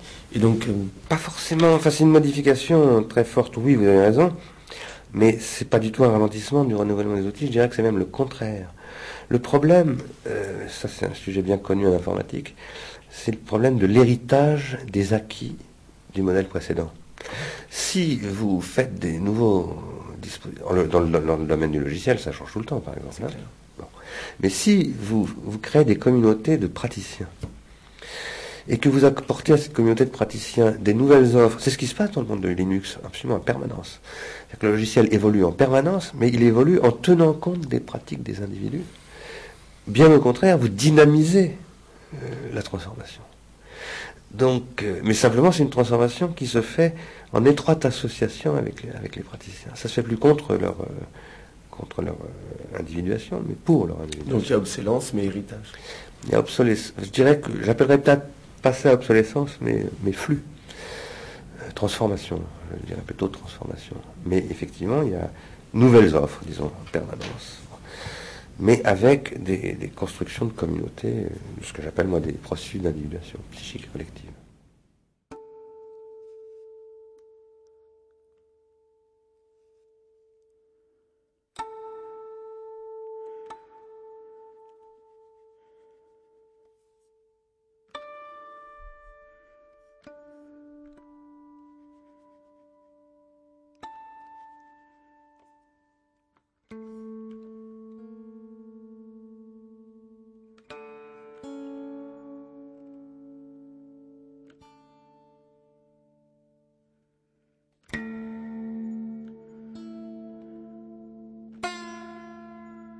Nous vous proposons maintenant d'écouter une conférence que Bernard Stiegler a donnée au Plessis Théâtre lorsque nous l'avons rencontré.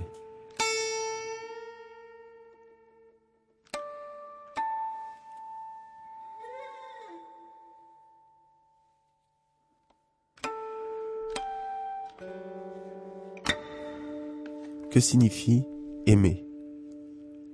Bernard Stiegler développe son point de vue en revenant sur un fait divers récent, celui des parents quartiers qui tentèrent d'assassiner leurs enfants pour qu'ils accèdent à un monde meilleur. Si le jugement de ces parents a bien eu lieu, un autre jugement aussi important devrait avoir lieu. Celui d'une organisation sociale infanticide qui favorise de tels comportements. Car ses parents étaient devenus esclaves d'un système marchand qui leur avait fait croire qu'aimer, c'est acheter, alors que plus ils achetaient, moins ils aimaient.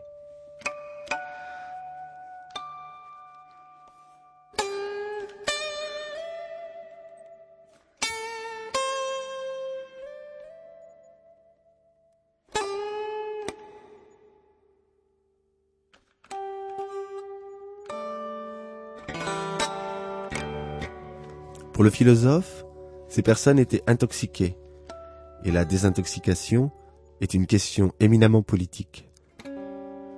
Il revient alors sur la destruction du désir, la désindividuation, la misère symbolique et spirituelle régnante, autant de symptômes d'une société hyper-industrielle qui se détruit elle-même.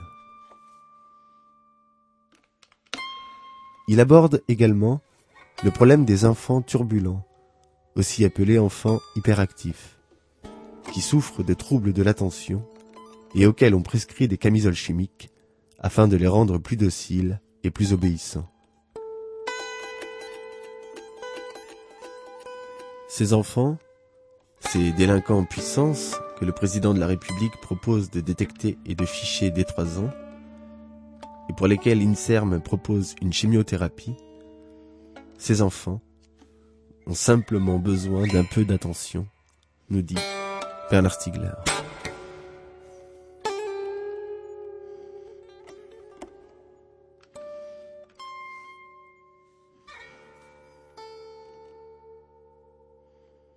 Il y a encore peu de temps, Monsieur et Madame Cartier, Emmanuel et Patricia Cartier, vous avez peut-être entendu parler d'eux dans la presse, comme des dizaines de millions de Français, allaient passer avec leurs enfants leur samedi après-midi dans la zone d'activité commerciale des hypermarchés de Saint-Maximin, à côté de Creil dans l'Oise.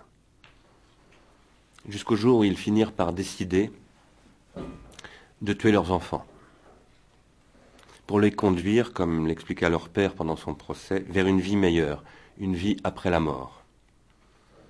Une vie après cette vie qui n'était plus pour eux faite que de désespoir, si désespérante qu'elle poussa ses parents à injecter à leurs propres enfants des doses mortelles d'insuline. C'étaient de grands consommateurs, et puis, accablés de dettes, ils étaient détenteurs d'une quinzaine de cartes de crédit. Ils ont décidé, un peu comme les parents du petit Pousset abandonnèrent leurs enfants dans la forêt, d'injecter l'insuline à leurs petits, puis de se suicider. Cela signifie-t-il que ces parents n'aimaient pas leurs enfants? Je ne le crois pas. Sauf à dire que tout était fait pour qu'ils ne puissent plus les aimer. S'il est vrai qu'aimer, qui n'est pas synonyme d'acheter, bien que les supermarchés veuillent faire croire à leurs acheteurs que si j'aime, j'achète, et que je n'aime que dans la mesure où j'achète, et que tout s'achète et tout se vend. Aimer donc n'est pas qu'un sentiment, c'est un rapport, une façon d'être et de vivre avec l'être aimé, et pour lui. Aimer est la forme la plus exquise du savoir-vivre. Or, c'est un tel rapport exquis que l'organisation marchande de la vie a détruit dans la famille Cartier. De même que les enfants sont progressivement et tendanciellement privés de la possibilité de s'identifier à leurs parents par le détournement vers les objets temporels industriels de leur identification primaire, je veux dire ici qu'aujourd'hui, la théorie du marketing, en particulier la théorie américaine du marketing, l'objectif est clairement énoncé. Il faut détourner la libido des enfants de leurs objets d'amour spontané que sont leurs, parents, leurs environnements familiaux, vers les objets de la consommation. De même que par ailleurs, ce que Freud appelle les identifications secondaires, c'est-à-dire la façon dont on s'attache à des objets d'amour et on les intériorise pour fabriquer son existence pour produire son histoire personnelle. Ces identifications secondaires sont aujourd'hui entièrement détournées également par ces techniques du marketing vers les objets de la consommation.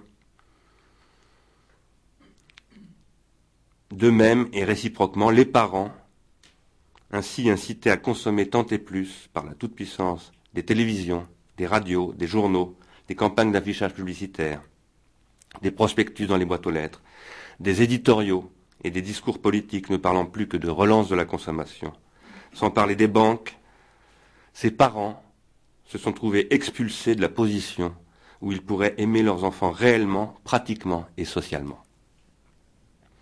Il en résulte le mal-aimé d'un terrifiant mal-être qui est devenu peu à peu un désamour généralisé, à tel point que Claude Lévi-Strauss lui-même, il y a un an et demi, a dit à la télévision, devant des millions de Français, qu'il s'apprêtait à quitter un monde qu'il n'aime plus, lui, l'anthropologue qui aimait tant les hommes.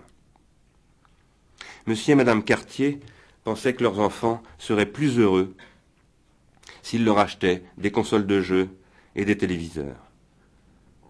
Chaque membre de la famille Cartier avait son propre téléviseur. Or, plus ils leur en achetaient, et moins eux et leurs enfants étaient heureux.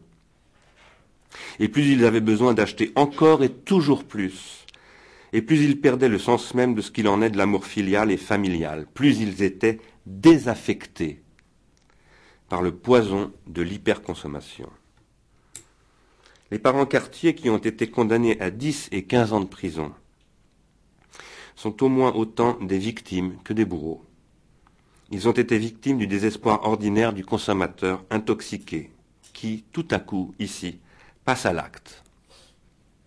Et à cet acte terrifiant qu'est l'infanticide, parce que le rattrape la misère économique qu'engendre aussi la misère symbolique. Peut-être fallait-il les condamner. Mais il ne fait à mes yeux aucun doute que s'il est vrai que l'on devait les condamner, un tel jugement, qui doit précisément analyser et détailler les circonstances atténuantes du crime, ne peut être juste que pour autant qu'il condamne aussi et peut-être surtout l'organisation sociale qui a pu engendrer une telle déchéance. Car une telle organisation est celle d'une société elle-même infanticide, une société où l'enfance est en quelque sorte tuée dans l'œuf. La consommation est une intoxication. C'est ce qui devient de nos jours évident. Et c'est ce que soulignait un article écrit par Édouard Launay de Libération durant le procès contre Patricia et Emmanuel Cartier. Ceux-ci vivaient donc à proximité, dit M. Launay, de Saint-Maximin, la plus grande zone commerciale d'Europe, à la fois Eldorado et terrain vague, abondance et misère sociale. Le marché, rien que le marché, et ces petits shoots d'adrénaline que procure l'achat d'un téléviseur ou d'un canapé. La consommation immédiate de la vie, c'est une expression de Nicolas Sarkozy, provoque de nos jours souffrance et désespoir, au point qu'un profond malaise règne désormais dans la société de consommation. La stupéfaction télévisuelle qui fut d'abord le hashish du pauvre et remplaça l'opium du peuple, est devenue une drogue dure depuis qu'ayant détruit le désir, elle vise la pulsion. Car quand il n'y a plus de désir, il ne reste que de la pulsion. Il n'y a plus que les pulsions lorsque a disparu le désir qui, comme l'explique Freud, les équilibrait en les liant, ces pulsions, et en particulier en liant la pulsion de vie à la pulsion de mort. C'est le moment où l'on passe de la consommation heureuse, celle qui croit au progrès, celle que j'ai connue quand j'étais gosse et que mes parents ont acheté un frigidaire, à la consommation malheureuse où le consommateur sent qu'il régresse et qu'il en souffre. Et plus il souffre, plus il consomme. À ce stade, la consommation déclenche des automatismes de plus en plus compulsifs, qui font l'objet d'une pathologie aujourd'hui, ce qu'on appelle l'achat compulsif, qui est suivi par des médecins dans les hôpitaux et le consommateur devient dépendant du shoot consommatoire. Il souffre alors d'un syndrome de désindividuation qu'il ne parvient plus à compenser qu'en intensifiant ses comportements de consommation qui deviennent du même coup de plus en plus pathologiques. La société hyper-industrielle est intoxiquée. Et la première question politique est celle de sa désintoxication. L'intoxication est produite par des phénomènes de saturation qui affectent en particulier les fonctions supérieures du système nerveux. La conception, c'est-à-dire l'entendement, la sensibilité et l'imagination, c'est-à-dire globalement la vie intellectuelle, esthétique et affective, autrement dit l'esprit dans toutes ses dimensions. Là est la source de toutes les formes de la misère qui n'est pas simplement symbolique, mais bien spirituelle. Appelons cognitive et affective ces formes de saturation typiques de la société hyper-industrielle. Tout comme il y a en effet de la saturation cognitive, que l'on étudie depuis plus de dix ans déjà, comme constituée par les effets de ce qu'on appelle en anglais the Cognitive Overflow Syndrome, que j'ai étudié moi-même à l'Université de Compiègne pour le compte d'EDF, et qui ont pour effet, pour résultat paradoxal, que plus on apporte d'informations au sujet cognitif, moins il connaît, il y a en effet également de la saturation affective. Les phénomènes de saturation cognitive et affective engendrent des congestions individuelles et collectives, cérébrales et mentales, cognitives et caractérielles, dont on peut comparer les effets paradoxaux aux congestions urbaines engendrées par les excès de circulation automobile, dont les embouteillages sont l'expérience la plus banale, et où l'automobile, censé faciliter la mobilité, produit au contraire la paralysie et le ralentissement, bruyant et polluant, c'est-à-dire toxique. Comme la saturation cognitive induit une perte de cognition, c'est-à-dire une perte de connaissance, et un égarement des esprits, une stupidité des consciences de plus en plus inconscientes, la saturation affective engendre une désaffection généralisée.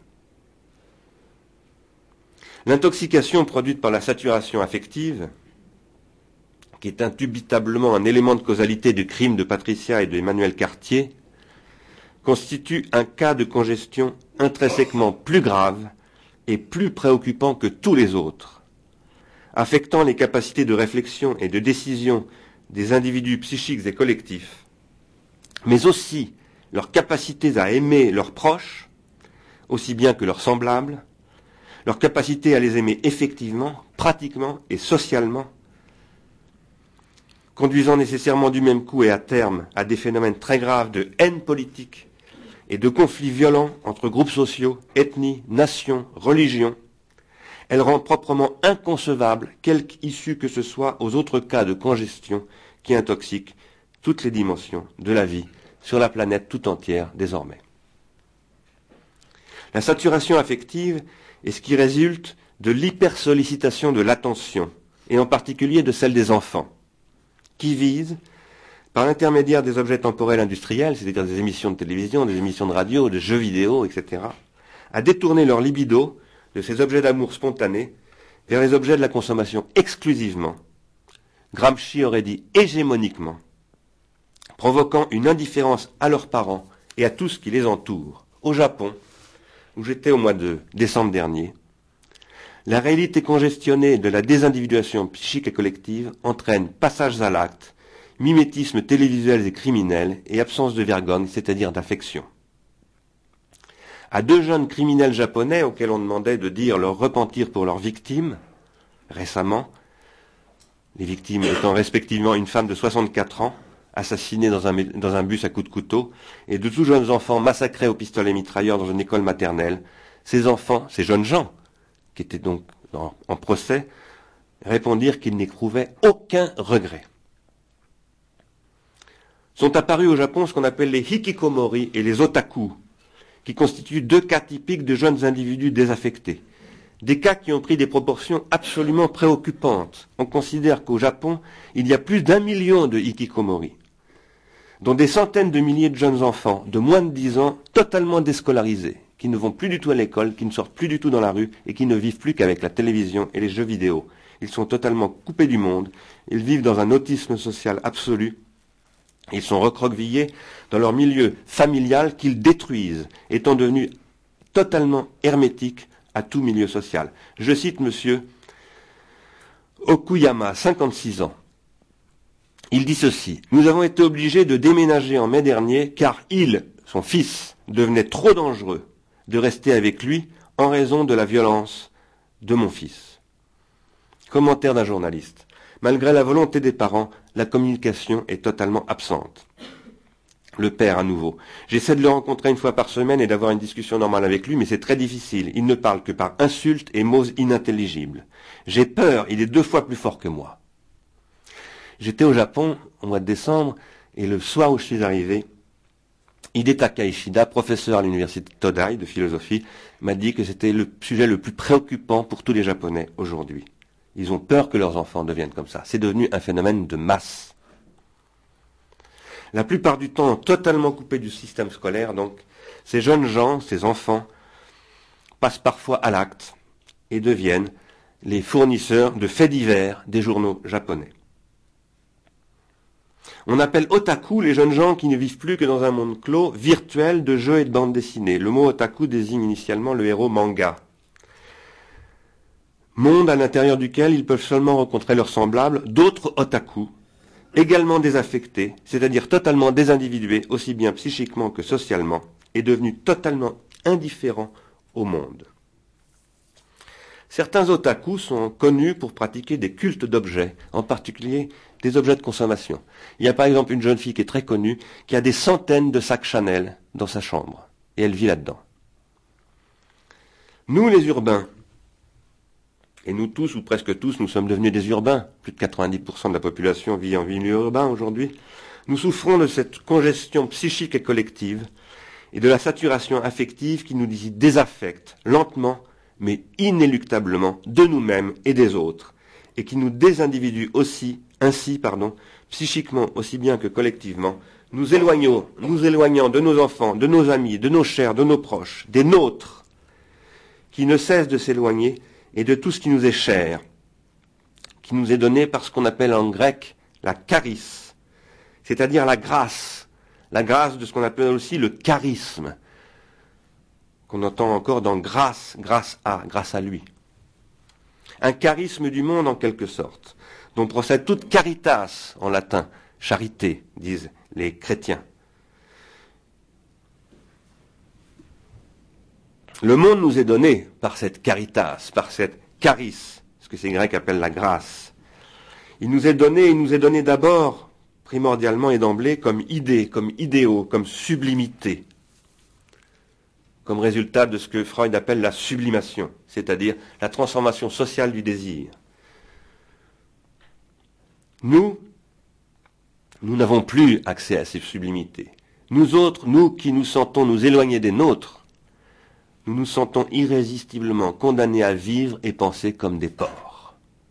Vivre et penser comme des porcs, c'est le titre d'un de mes amis qui s'est suicidé depuis, s'appelait Gilles Châtelet. Ceux d'entre nous qui ont la chance de vivre encore dans les centres-villes des métropoles, et non dans leurs bancs périurbains, ceux où flambent les voitures et, les écoles. Ceux-là tentent de vivre spirituellement en fréquentant assidûment musées, galeries, théâtres, salles de concert, cinéma d'art, etc. Mais cela souffre alors souvent d'un autre mal, celui de la consommation culturelle, où il faut absorber toujours plus de marchandises culturelles, comme si une autre forme d'addiction s'installait là aussi, sans que ne puisse plus jamais s'installer le temps lent d'une véritable expérience artistique, le temps de ce que j'appelle l'amateur, amateur de amateur qui veut dire qui vient de aimer, qui a été remplacé par le consommateur souffrant d'obésité culturelle et bêtée. Nous vivons l'époque de ce que j'appelle l'esprit perdu du capitalisme. Vous savez que Max Weber avait écrit un livre magnifique, extraordinaire, qui s'appelait L'esprit du capitalisme, où il montrait que le capitalisme était issu d'une spiritualité protestante. Eh bien, il a aussi décrit que ce processus conduisait à ce qu'il appelait la rationalisation et le désenchantement du monde. Aujourd'hui, le monde est totalement désenchanté et le capitalisme a perdu l'esprit. Il y a aujourd'hui des êtres désaffectés comme il y a des usines désaffectées. Il y a des friches humaines comme il y a des friches industrielles. Telle est la redoutable question de ce que j'appelle l'écologie industrielle de l'esprit. Et tel est l'énorme défi qui nous échoit, à nous, les hommes du début du XXIe siècle. C'est cela qui menace, à l'époque hyper-industrielle, les enfants turbulents qui tendent à devenir des individus désaffectés. Or, les enfants turbulents, depuis la réalisation par l'INSERM d'une enquête, font l'objet d'une qualification nosologique appelée le trouble des conduites. À ce trouble des conduites, nouvelle pathologie donc, soi-disant, sont associés systématiquement des troubles de l'attention. L'attention, c'est aussi, comme le soulignait Jeremy Rifkin dans un livre qui s'appelle L'âge de l'accès, c'est la marchandise la plus recherchée par le capitalisme. Car le capitalisme aujourd'hui détient non pas des moyens de production, mais des fichiers d'adresse, des listes de clients. Et ce qu'il cherche à faire, c'est à garder ses marchés en captant l'attention de ses clients. La désaffection produite par la saturation affective tient précisément à ce que la captation de l'attention détruit l'attention. C'est-à-dire également cette qualité d'être attentionné, comme on dit, qui est sociale et non seulement psychologique, et qui s'appelle très précisément la vergogne, sens qu'a particulièrement bien conservé le mot espagnol vergüenza. Il en va ainsi parce que l'attention est ce qui agence et ce qui est agencé par ce que Husserl, le philosophe allemand, appelle les rétentions et les protensions.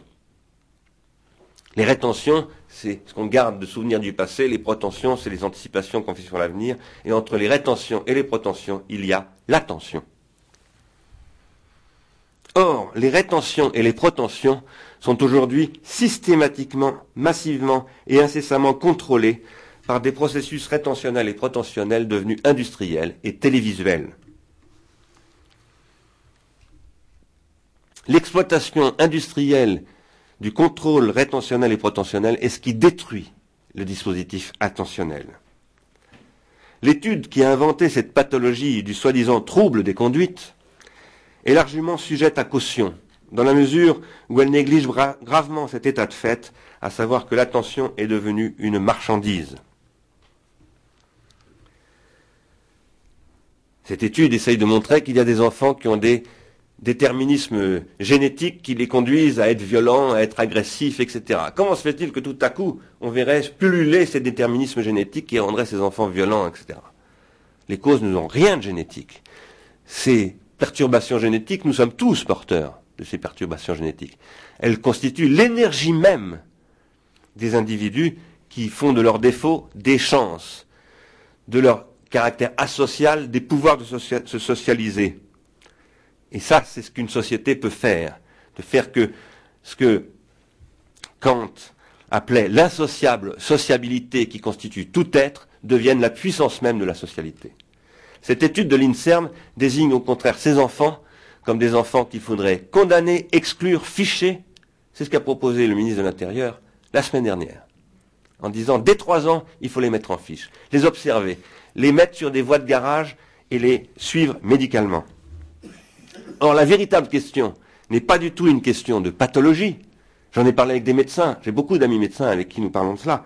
Il n'y a aucun problème pathologique nouveau.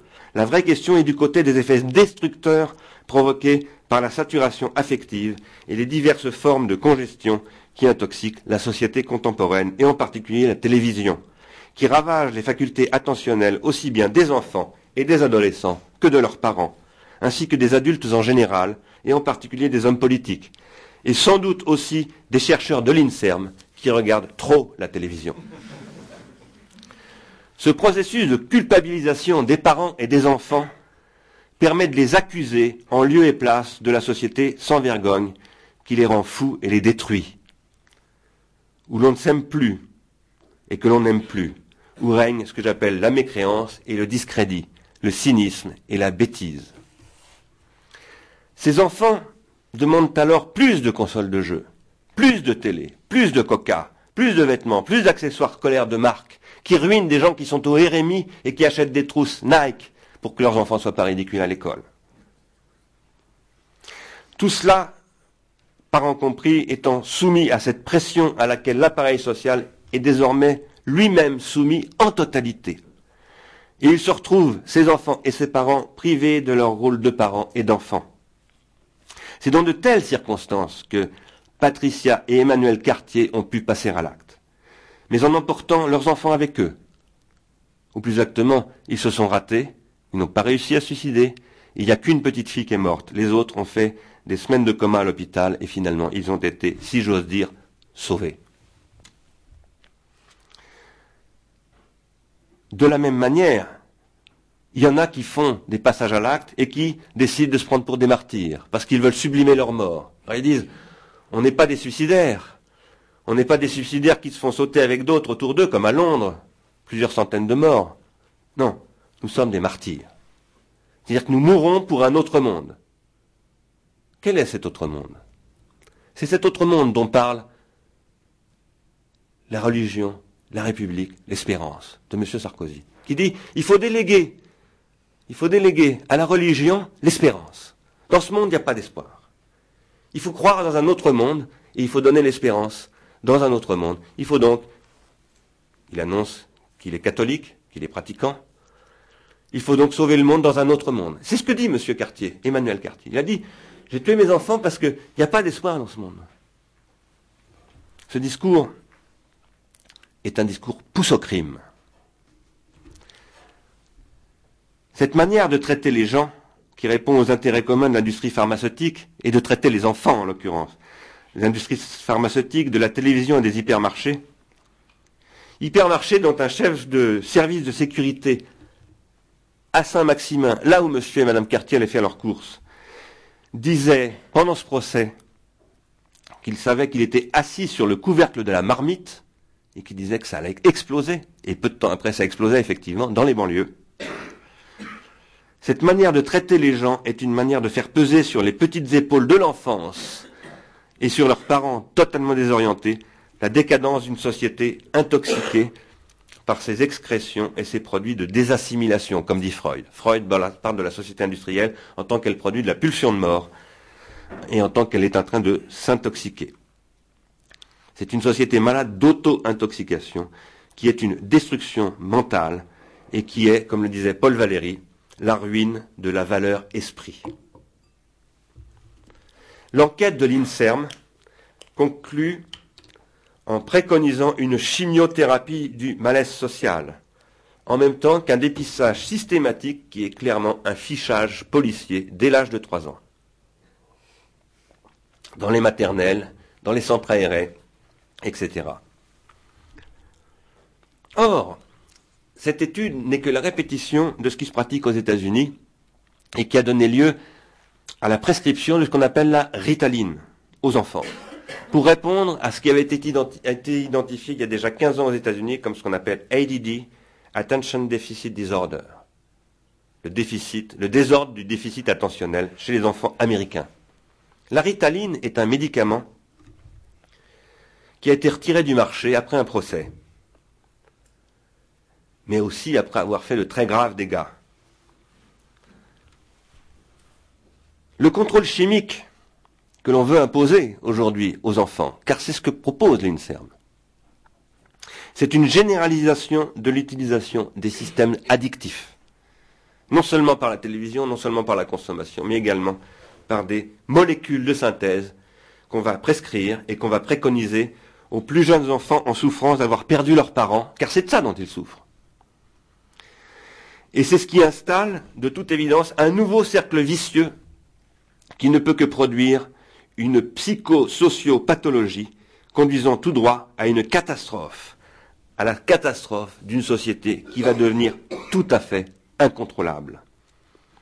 Une telle spirale absurde s'installe en effet lorsque les enfants dits turbulents, ou qu'on appelle encore hyperactifs, ou en défaut d'attention, qui ont des conduites troublées, lorsqu'ils sont mis sous ritaline, comme ça se fait aux États-Unis, elle a été réintroduite depuis, la ritaline d'ailleurs, se voient pour un tiers d'entre eux, ce sont des chiffres que j'extrais d'un article d'un journal hebdomadaire, je cite donc un journaliste, ils se voient également prescrire d'autres psychotropes, car la ritaline a des effets secondaires qu'il faut compenser. Alors on leur donne du Prozac, on leur donne des anxiolytiques pour soigner les troubles annexes produits par la ritaline. En janvier 2000, deux parents de l'Ohio ont intenté un procès à Sibajeji après le décès de leur fille de 11 ans qui était traitée à la ritaline et qui est morte d'une crise cardiaque. L'autopsie a révélé une modification des vaisseaux coronariens caractéristique de la toxicomanie à la cocaïne. Les enfants traités à la ritaline présentent trois fois plus de risques que les autres de devenir des toxicomanes. Citation d'un article de presse. La toxicomanie est autrement dit le modèle social caché de ce contrôle du comportement par l'hyper, la société hyper-industrielle qui a renoncé à une individuation psychique et collective, croyant en l'avenir de ce que Kant appelait l'insociable sociabilité. Peter Breggin, un psychiatre américain, affirme, pendant le procès de la ritaline, à propos des enfants qui ont été traités avec ce médicament, la plupart, je le cite, la plupart des enfants traités à la ritaline ont des comportements parfaitement normaux.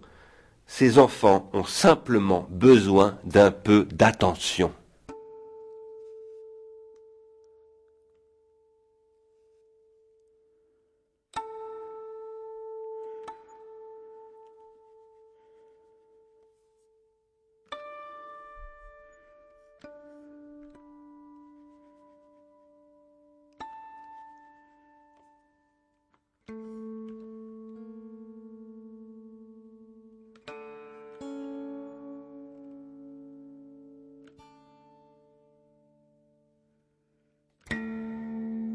Dans cette euh, seconde partie de la conférence donnée au Plessis Théâtre, Bernard Stiegler aborde la question du théâtre.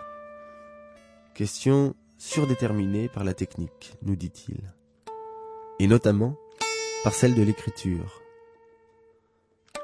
Dans l'Antiquité, avec le théâtre, apparaît le public et le citoyen. Le théâtre interroge l'espace sacré, profane, ainsi que le devenir, et il participe à l'individuation psychique et collective. Pour Bernard Stiegler, le théâtre est un culte et non un rituel. Il aborde alors la différence qu'il fait entre les plans de la subsistance, de l'existence et de la consistance. C'est dans le plan de la consistance que se joue le désir.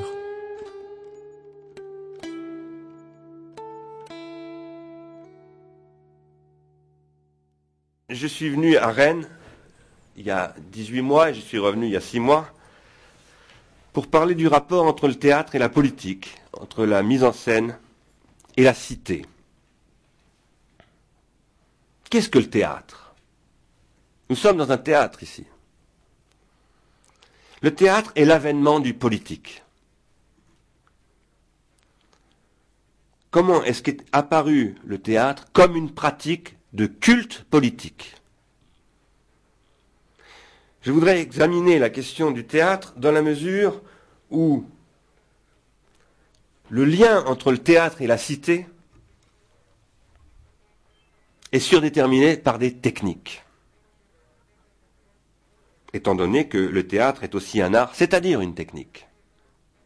Pourquoi est-ce que je vous parle de ça? Je vous parle de cela parce que la question qui est sous-jacente à tout ce que je viens de dire précédemment est l'usage qui est aujourd'hui fait des techniques de contrôle de l'esprit. Quelle est la technique qui relie le théâtre à la cité? C'est l'écriture. C'est la textualité qui apparaît au 7e siècle avant Jésus-Christ et qui produit une nouvelle forme de société qu'on appelle la police grecque. Or, avec l'apparition de l'écriture, le théâtre transforme le dithyrambe, qui était un rituel, en une pratique artistique et politique. Il y a un lien entre le théâtre et le rituel. Mais ce lien entre théâtre et rituel est une rupture.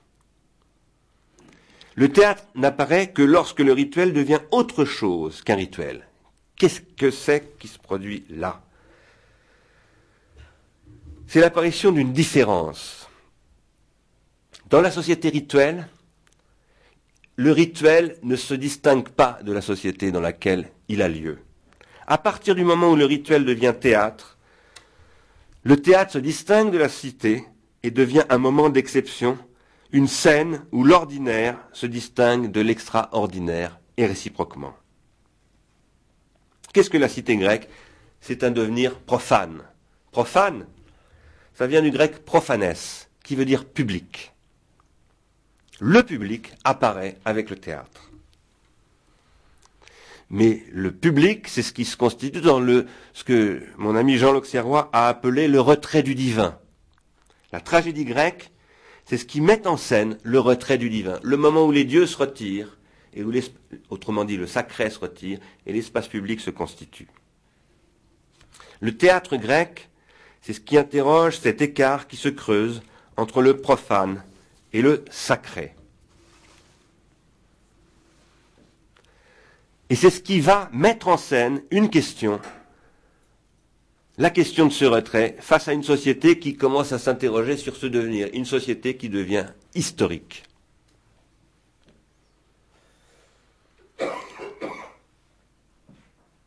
Aujourd'hui, nous vivons une époque qui est celle du capitalisme hyper-industriel, d'un capitalisme qui utilise lui aussi des technologies à la fois culturelles et cognitives, tout comme l'écriture, mais qui les utilise pour capter la libido des consommateurs et la canaliser dans le sens de l'effacement de la différence entre la scène de l'ordinaire et la scène de l'extraordinaire, dans le but d'annuler cette différence et l'idée même qu'il puisse y avoir de l'extraordinaire.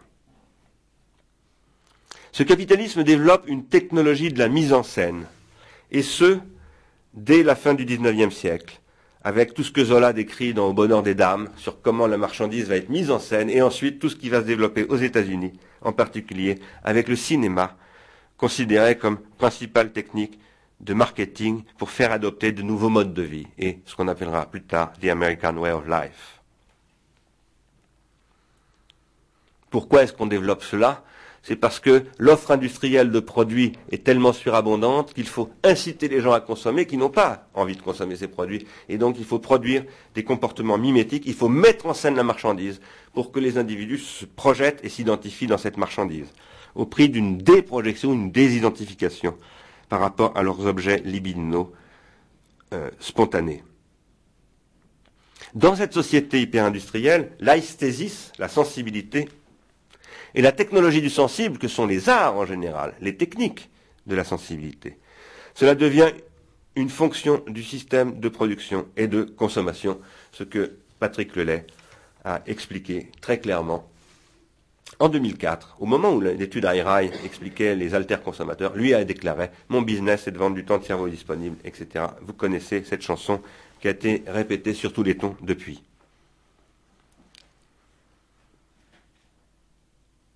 Que se passe-t-il dans la tragédie? Une différence s'instaure entre une scène spectaculaire, spécifique et le reste de la société. Un moment, un moment, le moment du théâtre, pose qu'il y a quelque chose qui est sur un autre plan que le plan des échanges commerciaux, des échanges calculables de la vie profane. Le moment où apparaît la tragédie est celui où la cité commence à s'écrire elle-même. C'est le moment où l'écriture se socialise largement. Et on ne peut pas séparer la question du théâtre de la question du texte et de l'écriture, dans la mesure où le texte et l'écriture ne permettent pas simplement l'apparition du théâtre, mais de la loi, du citoyen, de l'organisation politique et de tout un dispositif qui est un dispositif technologique, tout aussi bouleversant à l'époque que sont pour nous les bouleversements liés à l'informatique, à la télévision, à toutes ces technologies actuelles. L'apparition de ces techniques à l'époque grecque induit une perte du rituel, un devenir profane. Ça passe par l'apparition d'une mnémotechnique qui va donner lieu à une nouvelle organisation sociale qui va faire apparaître ce qu'on appelle le citoyen, qui est un nouveau processus d'individuation. Ce citoyen, à l'époque des Grecs et d'Athènes en particulier, il est obligé d'aller au théâtre. Il doit payer pour que le théâtre existe. Il y a un impôt prélevé pour que les citoyens puissent venir assister à la tragédie et pratiquer un culte politique qui est le théâtre. Si nous voulons comprendre ce qui se joue entre la tragédie grecque et Patrick Lelay, énorme transformation, nous devons, je le crois, c'est ce que j'essaye de faire dans mon travail en tout cas, développer ce que j'appelle une organologie générale, à l'intérieur de laquelle il s'agit d'explorer comment, à travers l'histoire de l'humanité, la question du spectaculaire ou de la représentation comme mise en scène, car l'humanité met en scène perpétuellement ce qu'elle est, est constituée par l'articulation entre trois niveaux qui sont toujours à l'œuvre de concert, à savoir le corps et ses organes physiologiques. C'est la première couche organologique. Le corps du comédien, le corps du spectateur. Je, je, suis un comédien en ce moment, vous êtes des spectateurs. Nous avons des corps. Nous avons les mêmes corps. Les techniques et tout ce qu'elles mettent en œuvre d'organes artificiels, l'écriture, le micro, la lumière, mais ça peut être aussi le film, ça peut être toutes sortes de techniques. Et l'organisation sociale, dont la police, la cité grecque, est une forme, qui agence ces deux niveaux, les organes du corps et les organes artificiels. Les phénomènes humains sont des phénomènes d'individuation psychique collective. Les individus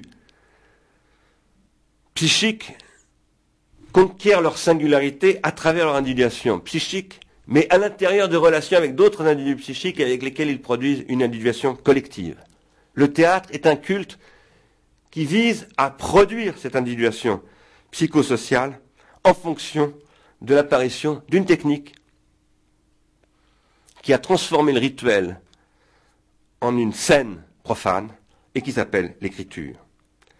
L'écriture modifie radicalement le rapport que les Grecs entretenaient à leur mythologie et qui devient tout à coup non plus simplement une mythologie, mais un fond théâtral à partir duquel ils développent une nouvelle époque de l'individuation psychique et collective.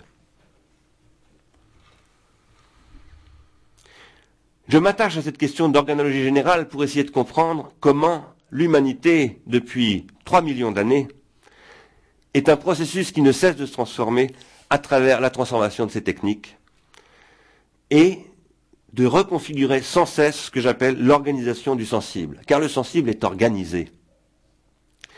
Nous ne percevons pas de manière naturelle et spontanée. Par exemple, nous marchons. Mais marcher, nous, avons appris à marcher. Nous ne marchons pas du tout spontanément. Nous parlons. Mais nous avons appris à parler. Nous ne parlons pas spontanément. Nous regardons de la peinture cubiste aujourd'hui, mais nous avons appris à regarder la peinture cubiste. Nous regardons des tableaux en perspective, mais quand j'étais au Japon, j'ai vu des tableaux où il n'y a pas de perspective. La perspective est apparue récemment au Japon, récemment, il y a quelques siècles, avec les colonisateurs portugais.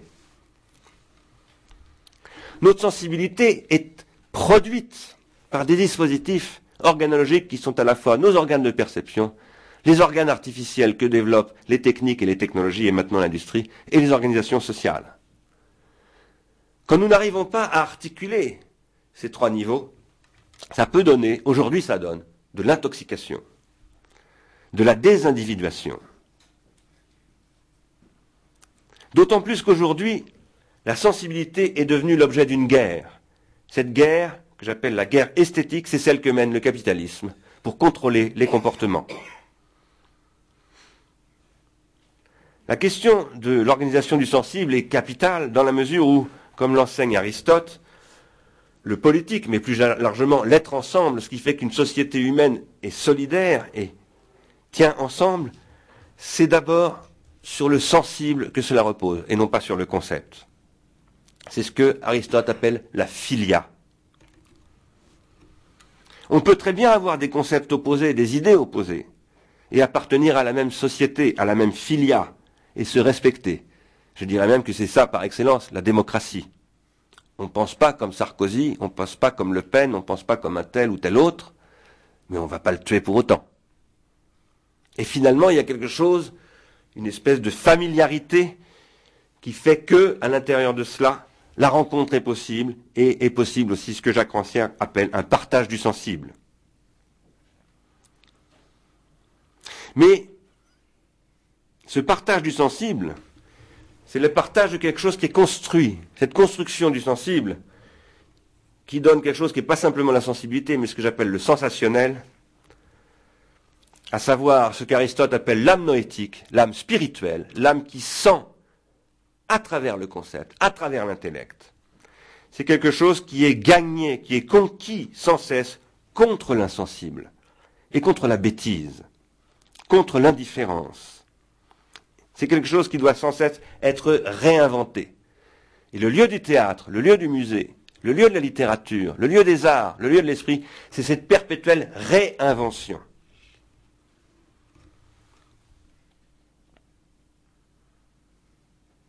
Lorsque l'homme est devenu un bipède, Freud explique ça dans une lettre à son collègue, le docteur Fliss, en 1895, l'odorat a perdu sa fonction d'orientation.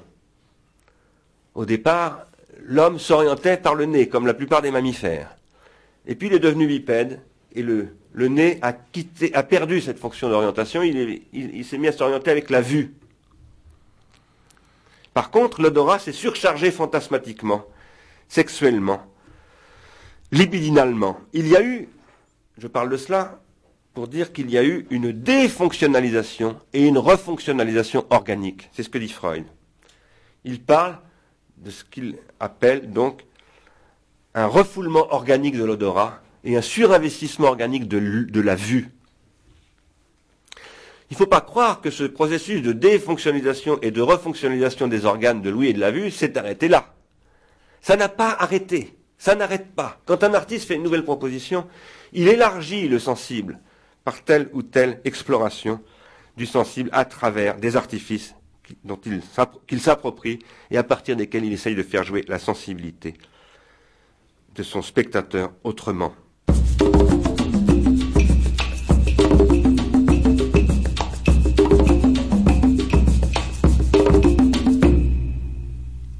Le théâtre est la pratique d'un culte. Ce n'est pas un rituel. Mais c'est un culte. On confond souvent culte et rituel, mais ce n'est pas du tout la même chose. Le culte, c'est ce qui donne la culture. Le théâtre est un culte politique financé par la cité, qui vise à réactiver la question de cette élévation, sans cesse, en mettant les citoyens face à la nécessité de se réélever, en leur montrant la déchéance d'Oedipe, la déchéance euh, de Phèdre, etc., etc. Et la nécessité de refaire l'expérience de s'élever vers l'extraordinaire. Cette scène cultuelle qu'est le théâtre, cultuel mais non rituel, exige une pratique et non pas une consommation. C'est ce qu'aujourd'hui l'industrie spectaculaire cherche à éliminer, cette pratique, notamment en rabattant ce que j'appelle la consistance sur l'existence et l'existence sur la subsistance. Je distingue trois plans dans la vie des êtres que nous sommes, nous, les âmes noétiques. Il y a le plan de la subsistance. Ce plan de la subsistance, c'est celui qui fait que nous avons besoin de tant de calories par jour, de tant de molécules d'eau, de tant de protéines, etc., etc., pour renouveler, comme aurait dit Marx, notre force de travail ou tout simplement nos cellules, nos tissus. Mais le plan de la subsistance ne nous suffit pas du tout. Ce que nous voulons, ce n'est pas, ce n'est pas subsister. Ce que nous voulons, c'est exister. Qu'est-ce que c'est qu'exister? C'est s'exprimer, s'exclamer, vivre symboliquement, faire ce que je fais en ce moment, par exemple, je vous parle. Ou bien écouter aussi, c'est une manière d'exister. Ce plan de l'existence, c'est celui que trouve le travailleur qui se consacre à une tâche quelconque et qui, grâce à ce travail qu'il fait, a une reconnaissance sociale, comme aurait dit Hegel. C'est ce qui fait qu'un ouvrier n'est pas un prolétaire, comme disait Marx. Car Marx dit, dans le manifeste du Parti communiste, que le prolétaire, c'est pas l'ouvrier, comme on le croit trop souvent. Au contraire, le prolétaire, c'est celui qui n'est plus un ouvrier. Et il peut très bien, dit Marx, ne pas être du tout un travailleur manuel. Le prolétaire, c'est celui qui perd son savoir-faire et qui, ayant perdu son savoir-faire, n'a plus d'existence, n'a plus de reconnaissance. Il y a un troisième niveau, qui est le niveau de ce que j'appelle les consistances. Qu'est-ce que c'est que les consistances? C'est ce qui met en mouvement les existences et qui les tire au-dessus de la subsistance. Par exemple, c'est la justice. Pourquoi j'appelle la justice une consistance? C'est parce que la justice n'existe pas. Quand vous allez retourner à Tours ou à Paris ou je ne sais où, vous allez voir des gens qui font la manche. Vous allez voir des gens qui sont... La justice n'existe pas. Elle n'a jamais existé. Et je crois qu'il faut que nous nous mettions bien dans la tête qu'elle n'existera jamais. Mais elle consiste. Si je vous dis la justice n'existera jamais, est-ce que ça peut vouloir dire pour vous que, ah bon, alors si la justice n'existera jamais, bah, il y a des pauvres sur les trottoirs, je m'en fous. Je suis indifférent, désaffecté. Non, vous êtes encore un peu civilisé. Et vous vous dites encore, la justice n'existera peut-être jamais, mais moi, je continue à poser que je dois vivre en fonction de quelque chose qui, bien qu'il n'existe pas, consiste pour moi et donne une consistance à mon existence, à savoir que je voudrais que le monde soit plus juste, même si la justice n'existe pas. Le point géométrique n'existe pas non plus. Rien n'est plus rigoureux du point de vue de la pensée de l'espace que le point géométrique. Rien n'est plus rigoureux que le point géométrique. Mais le point géométrique n'existe pas. Pas plus d'ailleurs que le triangle. C'est ce qu'on appelle une idéalité depuis les Grecs. Qu'est-ce qu'un point géométrique? C'est l'intersection de deux droites. Qu'est-ce que c'est qu'une droite? C'est une juxtaposition de points. Alors on dit un point, c'est l'intersection de deux droites. L'intersection de trois droites peut faire une surface. Mais le point n'existe pas, puisqu'il n'a pas de surface, il n'a donc pas de volume non plus, il n'est pas dans l'espace. Le point n'est pas dans l'espace. Donc le point n'existe pas, puisque n'existe que ce qui est dans l'espace et dans le temps. Et néanmoins, c'est depuis le point que nous pouvons penser l'espace. C'est depuis l'idéalité du point, c'est-à-dire ce que j'appelle la consistance du point, que nous pouvons penser l'espace. Je parle de justice, je parle de point, j'aurais pu vous parler de l'art, de l'œuvre d'art. J'aurais pu vous parler de Emmanuel Kant qui dit à la fin de la, critique, pas à la fin d'ailleurs, au début de la, de ce qu'on appelle la troisième critique, la critique du jugement, qu'on ne peut en aucun cas déterminer la beauté d'une œuvre ou d'un paysage. Si je dis telle œuvre d'art est belle, vous pouvez tous m'objecter, mais pas du tout, moi je la trouve pas belle et je ne pourrai jamais vous démontrer que cette œuvre est belle. Pourquoi? Parce que comme le dit Kant, le jugement de goût est un jugement réfléchissant qui m'affecte moi subjectivement, mais que je ne peux jamais objectiver. Autrement dit, le beau n'existe pas, si on appelle exister ce qui est mesurable et calculable. Or, ce plan de ce que j'appelais l'extraordinaire tout à l'heure, et que Aristote appelle théos, ce qu'on traduit par Dieu, trompé par 2500 ans de judéo-christianisme, nous entendons dans Dieu, là, le Dieu du monothéisme. C'est pas du tout de ça dont parle Aristote sous le nom de Théos. Le nom de Théos, il parle de quelque chose qui est sur un autre plan. Qu'est-ce qui est sur cet autre plan? C'est l'objet du désir. L'objet du désir est un objet qui n'existe pas. Ce que met en scène la tragédie grecque, mais ce que met en scène toute œuvre spirituelle, c'est un objet de désir, qui peut être le désir d'un géomètre, d'un juriste, d'un philosophe, d'un poète, d'un tragédien, d'un peintre ou d'un amant, et qui pose qu'il y a pour son désir un objet qui est sur un autre plan que l'objet de l'existence. Si j'aime quelque chose, si j'aime quelqu'un, l'objet de mon désir est un objet infini, un objet absolument singulier et intrinsèquement incomparable, c'est-à-dire incommensurable. Ce qui fait fonctionner les âmes végétative, sensitive et noétique d'Aristote, c'est le désir du théos. C'est ce qui les met en mouvement. Ce désir, c'est ce que le capitalisme, au début du XXe siècle, a décidé de capter, de canaliser et d'attirer sur les objets de la consommation, parce qu'il était confronté à ce que Marx appelait la baisse tendancielle du taux de profit. Et il était confronté à la, autrement dit, à la surproduction au fait que l'industrie capitaliste produit toujours plus d'objets dont la société ne veut pas spontanément. Et donc, des techniques ont été mises en place au début du XXe siècle par le neveu de Sigmund Freud, Edward Bernays, qui s'était installé aux États-Unis et qui a utilisé la théorie de son père, la théorie de, son père, de son oncle, la théorie de l'économie libidinale, pour bâtir une nouvelle économie capitaliste, l'économie de la consommation. Le XIXe siècle avait développé un modèle industriel de production. Et comme l'avait annoncé Marx, ça conduisait à la baisse tendancielle du taux de profit, c'est-à-dire à la surproduction. Le XXe siècle, c'est-à-dire le capitalisme américain et non pas anglais et allemand, a inventé la consommation, la fabrication du consommateur, la production industrielle du consommateur. Qu'est-ce que c'est que le consommateur? C'est celui qui est prolétarisé, non plus en tant que comme l'ouvrier et comme tous les travailleurs salariés, il tend à perdre ses savoir-faire et à devenir dépendant d'un savoir qui est passé dans la machine et qui a été extériorisé, et auquel il est soumis, dont il devient le servant. Le consommateur, lui, il a perdu ses savoir-vivre ses modèles de vie, sa façon de vivre, son individuation, son existence est entièrement contrôlée par le marketing. Et donc il perd le sentiment d'exister. Et à ce moment-là, il se retrouve, comme Richard Durn, subitement, à se regarder dans une glace et à ne plus rien voir du tout. Plus personne, plus de Richard Durn. Et il écrit dans son journal intime, J'ai perdu le sentiment d'exister.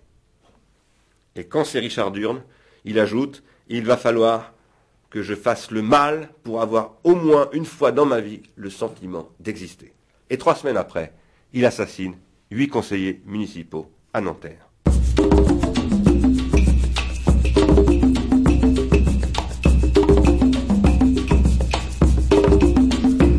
Qu'est-ce que c'est que l'argent? Euh, Jean-François Lyotard avait écrit un texte très intéressant sur l'argent, où il disait euh, l'argent c'est avant tout une capacité d'anticipation. C'est-à-dire que si j'ai de l'argent, et tant que je touche un million d'euros, comme ça, euh, eh bien, d'un seul coup, je deviens capable de prendre mon temps. Et aussi d'investir dans quelque chose et de dire, euh, je parie sur telle chose et euh, je me suis donné, enfin, je peux transformer l'avenir en investissant dans un temps donné, dans telle chose. L'argent permet de, de, gagner du temps, c'est ce qu'on appelle l'accumulation. Hein, qui va, par exemple, euh, qu'est-ce que, avant de parler de l'argent, il faut parler de l'accumulation. Si je peux euh, accumuler euh, des subsistances dont je n'ai pas besoin, je vais produire un thésaurus, a une accumulation sous forme d'argent ou, sous forme de grains, enfin sous forme de, de, quelque chose que je vais pouvoir échanger, troquer, pouvoir commercer. Et à ce moment-là, je commence à avoir du temps. C'est-à-dire, je suis plus collé sur la récolte de l'année qui vient, etc. Je, peux commencer à dire, tiens, ben, au lieu de de manger tout ce que j'ai, euh, je vais en vendre une partie pour acheter ça et puis pour transformer mon milieu. Donc je peux commencer à transformer la nature d'une certaine manière. En tout cas avec une avec une capacité d'anticipation de Là-dessus arrive l'argent à proprement parler. Et l'argent à proprement parler, c'est ce qui va permettre de s'émanciper de telle ou telle marchandise pour produire ce que donc Marx appelle l'équivalent général, et qui a une capacité de calculabilité, qui va permettre de compter et de mettre tout au même niveau, euh, le temps de travail, euh, la valeur de la marchandise, etc. Bref, de transformer la valeur d'usage en valeur d'échange, pour parler le langage classiquement marxiste. Euh, maintenant, vous, vous, étiez en train de dire, finalement, l'argent est le moteur de tout aujourd'hui. Moi, je ne crois pas je crois que l'argent, c'est ça que j'essayais de dire justement. L'argent ne, peut être un moteur que s'il rencontre un désir. Par rapport à ce désir, il peut à un moment donné euh, devenir, c'est la thèse que je développe sur le capitalisme actuellement, le capitalisme dont je dis en ce moment que le problème c'est pas de le détruire, c'est de l'empêcher de se détruire. Il s'autodétruit, c'est pas que moi qui le dis aujourd'hui, il y a énormément de gens qui le disent, y compris des banquiers. Il s'autodétruit parce qu'il détruit le désir. Ce qui fait marcher le capitalisme, c'est pas l'argent, c'est le désir. C'est le désir de travailler, c'est le, le désir de consommer, c'est le désir de réussir, etc. Mais c'est pas, c'est pas l'argent. Alors, euh, ce qu'on pourrait se dire, c'est que maintenant l'argent est devenu une espèce d'automaton, un truc qui marche tout seul. Ce qui est vrai d'ailleurs, parce que de fait, énormément de choses sont faites de manière automatique aujourd'hui par des, par des systèmes de trading automatisés. Mais euh, moi, je crois que c'est pas durable ce fonctionnement. Quand je dis ça, c'est pas du tout que je condamne moralement l'argent, ça c'est un autre problème. C'est d'ailleurs pas du tout mon point de vue. Euh, c'est pas la question de condamner l'argent pour moi. Mais je pense que l'argent tout seul euh, conduit à, l'épuisement de ce qu'il fait circuler. Si je suis clair. Parce que l'argent, c'est avant tout ce qui permet de produire des flux de circulation de marchandises. C'est ce qui fait circuler l'argent. Ce qui permet d'anticiper dans le temps et de faire circuler dans l'espace. C'est anticipation et circulation. Mais pour ça, il faut qu'il y ait du désir. Alors aujourd'hui, euh, je crois pas, je crois, enfin il y a encore, heureusement, heureusement, il y a encore du désir, bien entendu. Sinon nous serions tous en train de nous entretuer. Moi j'ai encore du désir, je crois que j'en ai encore, mais je me bats pour maintenir mon désir. Je me bats.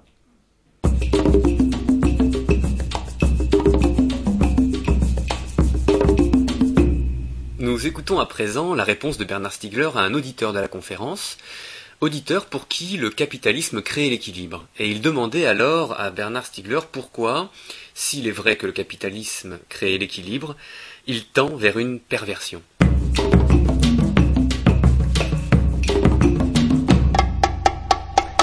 Moi, je crois pas à cette théorie de l'équilibre. Euh, je ne crois pas non plus à, l'analyse de l'économie en termes d'offres et de demandes. Euh, je ne crois pas à cette théorie économique du fait que le prix s'ajuste par rapport à une, relation entre l'offre et la demande et que, et que ça tend vers l'équilibre. D'abord parce que je pense que le capitalisme est essentiellement un processus de déséquilibre, ou plus exactement d'équilibre métastable, c'est-à-dire un, équilibre qui est toujours au bord du déséquilibre. Et comme tous les processus d'ailleurs, hein, c'est pas simplement le capitalisme. Le capitalisme, c'est une modalité d'organisation de la métastabilité. Mais le capitalisme, c'est avant tout un processus d'évolution. Donc, euh, après qu'il y ait des, des, régulations, des métastabilisations, justement, euh, au niveau des échanges entre l'offre et la demande et tout ça, bien sûr, il y a des mécanismes régulateurs, ce qu'on appelle des, mécanismes régulateurs. Mais ça, c'est pas, c'est pas la dynamique du capitalisme. Ce sont des, des, processus de métastabilisation, parce qu'à un moment donné, il faut bien tout comme, euh, si vous voulez, dans un ordinateur qui marche à je sais pas combien d'hertz tous les temps de microsecondes, il faut que l'ordinateur ait un battement d'horloge. Bon. Eh bien, il faut que le marché, à un moment donné, dise aujourd'hui le, baril de pétrole est à temps. Alors qu'en réalité, il n'arrête pas de varier.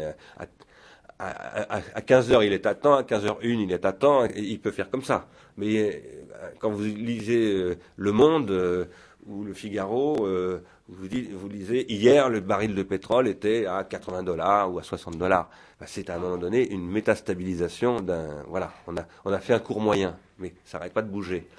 Maintenant, je ne pense pas que le capitalisme, ce soit un processus essentiellement de relation entre des offreurs et des demandeurs. Je pense que le capitalisme, c'est un processus de transformation des modes de vie, fondamentalement, et de développement de technologies qui ne cessent de, différer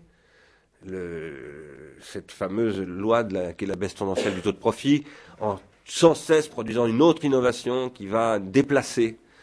Moi, j'avais travaillé à un moment donné avec l'entreprise BASF. Je m'étais intéressé à eux parce que j'avais fait une exposition sur le Pompidou il y a maintenant 20 ans.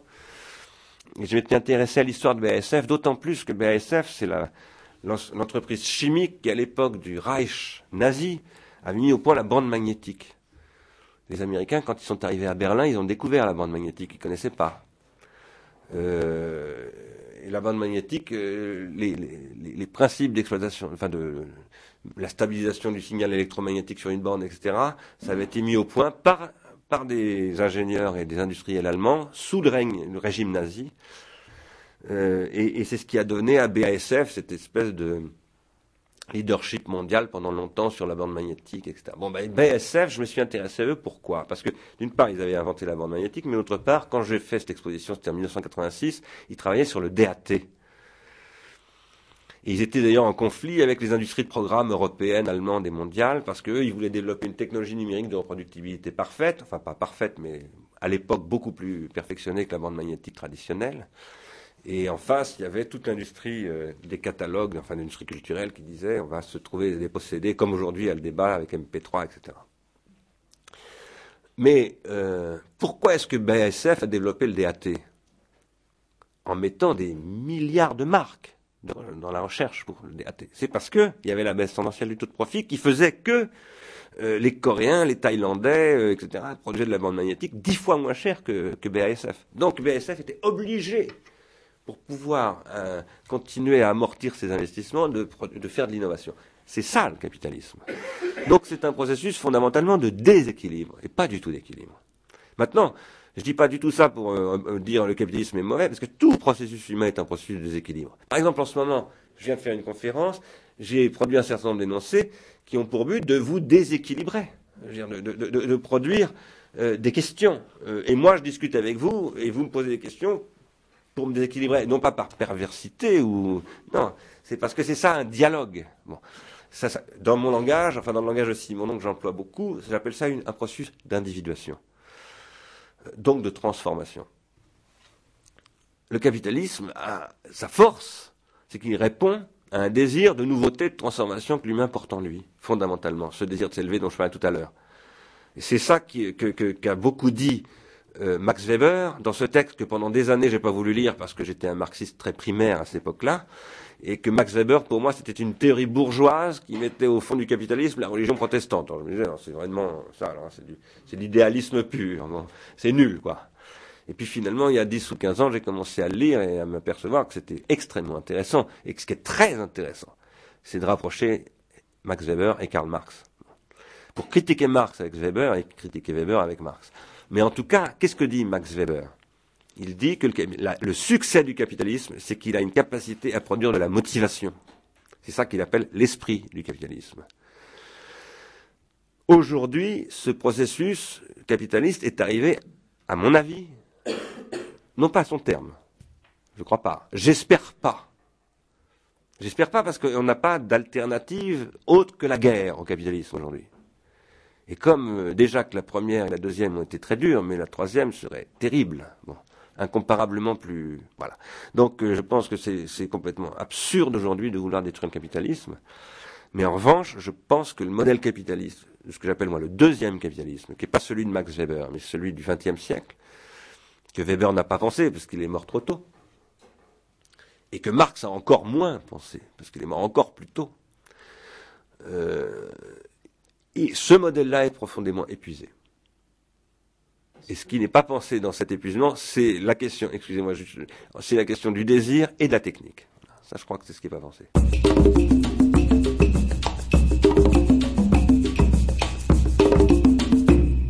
Toujours dans le cadre du dialogue avec les auditeurs du Plessis-Théâtre, Bernard Stiegler euh, revenait sur sa conception de la politique et sur ce qu'elle devrait être.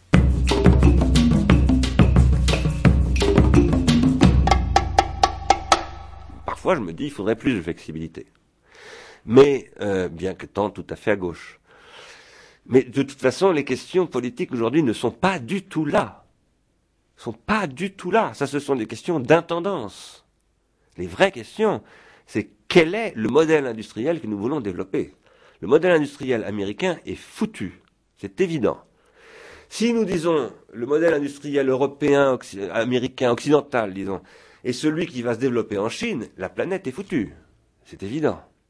C'est impossible de développer ce modèle pour un milliard deux cents millions de personnes en Chine. C'est totalement impossible. En Inde, pareil. Encore un milliard de personnes. Donc, on sait très bien qu'aujourd'hui, dans la, la, partie limitée de la société qui est industrialisée, on est déjà en train de détruire la planète. Mais alors si en plus on fait rentrer 2 milliards de personnes supplémentaires dans ce modèle, mais dans 20 ans c'est fini. Et ça, les gens le savent aujourd'hui. Donc, il faut absolument produire un nouveau modèle industriel. Il y a des gens qui disent qu'il faut organiser la décroissance. Moi, je ne crois pas du tout à ce discours.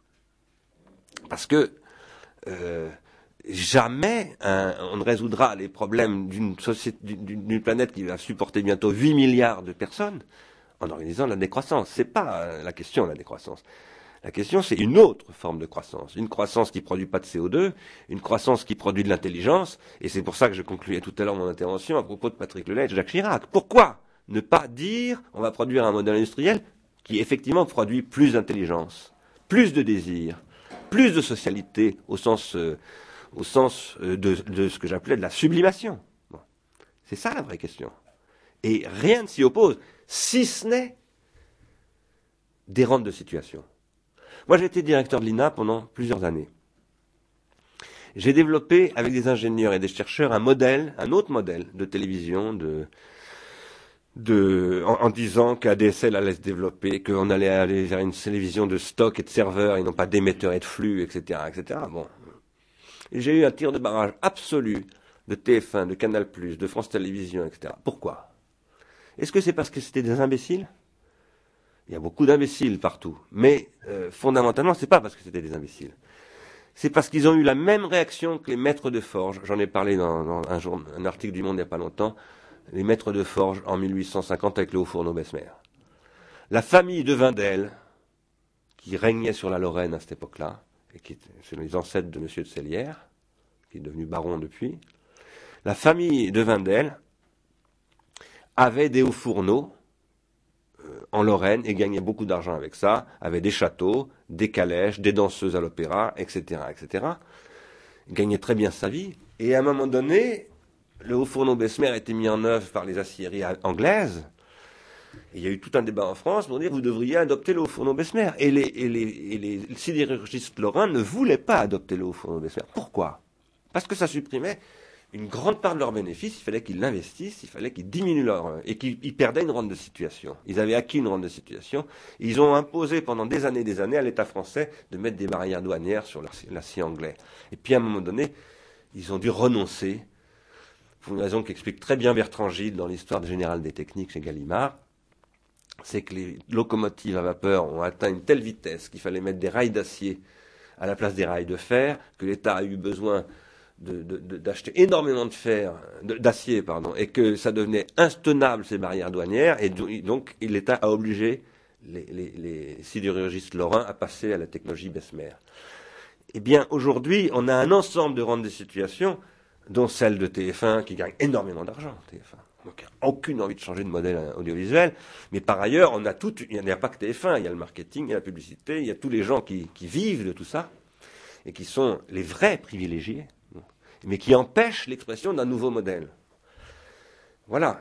moi, c'est pour ça que j'ai créé Ars Industrialis, euh, dont c'est une association qui a pour euh, vocation de développer le modèle industriel de ce que nous appelons une économie politique des technologies de l'esprit et des industries euh, de l'esprit. Nous, nous pensons qu'il faut que l'Europe se construise autour d'un projet comme celui-là.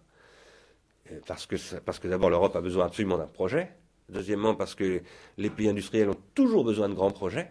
Même en Amérique, on, croit toujours que l'Amérique, c'est le marché. Ce n'est pas vrai du tout, du tout, du tout. S'il y a un pays où ce n'est pas le marché qui domine, c'est bien l'Amérique. Parce que ce qui domine en Amérique, c'est les grands programmes militaires, c'est de l'argent public, ce sont des stratégies, alors là, effectivement, à 15, 20, 25 ans, et ce sont des choses qui sont portées par les contribuables américains. Mais dans une logique qui n'est pas la logique de, l'ENA. Hein. parce que ça se fait avec des conglomérats euh, État fédéral, industriel. c'est tout à fait notre logique qu'en Europe. Mais il y a tout à fait de l'anticipation à, à moyen à long terme aux États-Unis. En revanche, je crois que le modèle industriel que portent les États-Unis depuis 100 ans maintenant, qui vient du Fordisme, grosso modo, hein, est totalement épuisé. Et que les Américains n'arrivent plus du tout à en inventer un autre. Plus du tout. Et je pense que nous devons euh, travailler à l'invention de ce nouveau modèle.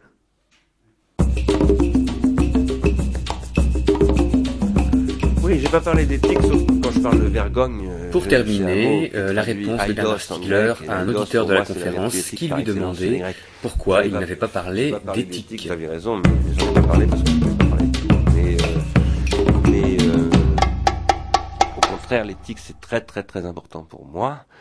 C'est un mot que j'emploie pas beaucoup parce qu'il est mésusé on en, use et on en abuse dans, un sens qui souvent sert à ne pas penser politiquement. Euh, moi, je dis, euh, les Grecs, dans leur mythologie, en particulier celle que j'ai beaucoup commentée de Prométhée et d'Épiméthée, on dit, la technique nous donne, parce que les Grecs sont des penseurs de la technique, je parle des Grecs d'avant Platon. La technique nous donne deux injonctions. Elles sont apportées dans la mythologie grecque par Hermès, envoyé par Zeus. Dike et Aidos. Au départ, ce sont Dike, qui est-ce? C'est une déesse au départ, la déesse de la justice, qui ensuite devient Dike au sens avec un nom commun, c'est-à-dire comme nous nous disons la justice. Et Aidos, d'où est-ce que ça vient? Ce qu'on traduit par honte, pudeur, vergogne, etc. Ça vient de Haides. Et qui est Haides C'est le dieu des morts. Enfin, c'est plus exactement, c'est celui qui, c'est l'enfer où sont les âmes des morts. Bon, c'est la mortalité. Qu'est-ce que veut dire l'éthique? L'éthique, c'est ce qui, ethos en grec, ça veut dire le séjour, le, lieu, où l'on vit, la place que l'on a. Le foyer aussi, on peut.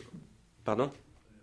Non, non, c'est pas l'oikos. L'oikos, oui, l'oikos, c'est l'organisation du séjour. Ça, je suis d'accord avec vous. Mais en tout cas, euh, l'éthique, c'est la place qu'on occupe par rapport à d'autres places dans le cosmos.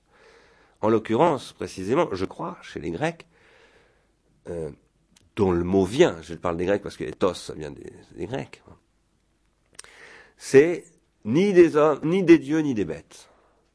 L'éthique, c'est ce qui consiste chez les Grecs d'abord à se voir tenir à une place qui n'est ni d'être une bête, ni d'être un dieu. Nous ne, pouvons pas être des dieux, bien que nous ayons le feu de Zeus entre les mains. Parce que la technique, c'est quand même l'attribut de Zeus, le feu au départ. Hein. Donc ça veut dire que les hommes, ce sont des êtres mortels qui ont entre leurs mains un pouvoir divin mais ce ne sont pas des dieux. Et Némésis est là, la déesse Némésis, pour leur rappeler à chaque fois qu'ils se prennent pour des dieux, parce qu'il leur arrive régulièrement de se prendre pour des dieux, c'est ce qu'on appelle l'ubris, c'est ce qui arrive à, à, Oedipe, hein, par exemple. À ce moment-là, il leur tombe dessus, le sort leur tombe dessus, la Némésis, la Moira, comme on dit parfois. Et à ce moment-là, euh, ils sont remis en place. Il y a une autre tentation, qui est de se, qui se comportent comme des bêtes, c'est-à-dire qu'ils se vautrent dans ce qu'on appelle parfois la bêtise. Et donc l'éthos chez les Grecs, c'est ce qui a pour rôle de maintenir chez les êtres mortels la mémoire et le savoir de la place qu'ils occupent et de ne pas sortir de cette place. À côté de ça, il y a la dike, c'est-à-dire ce qu'on traduit par la justice. Et la dike, c'est ce qui donne le droit, tout comme l'éthique donne ce qu'on appelle la morale, la Sittlichkeit en allemand, les mœurs, les modes de vie. Ce qui n'est pas la même chose. L'éthique, c'est pas la même chose que la morale. La justice, c'est pas la même chose que le droit. C'est pour ça que je disais tout à l'heure, la justice n'existe pas. Le droit, lui, il existe. Il y a un droit. Par exemple, on n'a pas le droit de tuer ses enfants, on n'a pas le droit de voler, on n'a pas le droit de fumer du hashish, on n'a pas le droit de fumer aujourd'hui ici, etc. Tout ça, c'est un corps de droit. Ça, ça existe très positivement. On appelle ça le droit positif. Il y a un autre plan qu'on appelle la justice, qui n'est pas quelque chose qui existe, qui est un projet, qui est toujours reste à venir. Ça, ça organise le politique. Chez les Grecs, l'articulation entre l'éthique et la, justice, et le droit plus exactement, c'est ce qui constitue la politique dans son ensemble. Voilà. Aujourd'hui, on n'arrive plus à penser ces questions euh, correctement. Cela dit, vous me posiez, vous, une question sur euh, la place que j'accorde à l'artistique. Parce que c'est ça votre première question? Euh, je dirais que,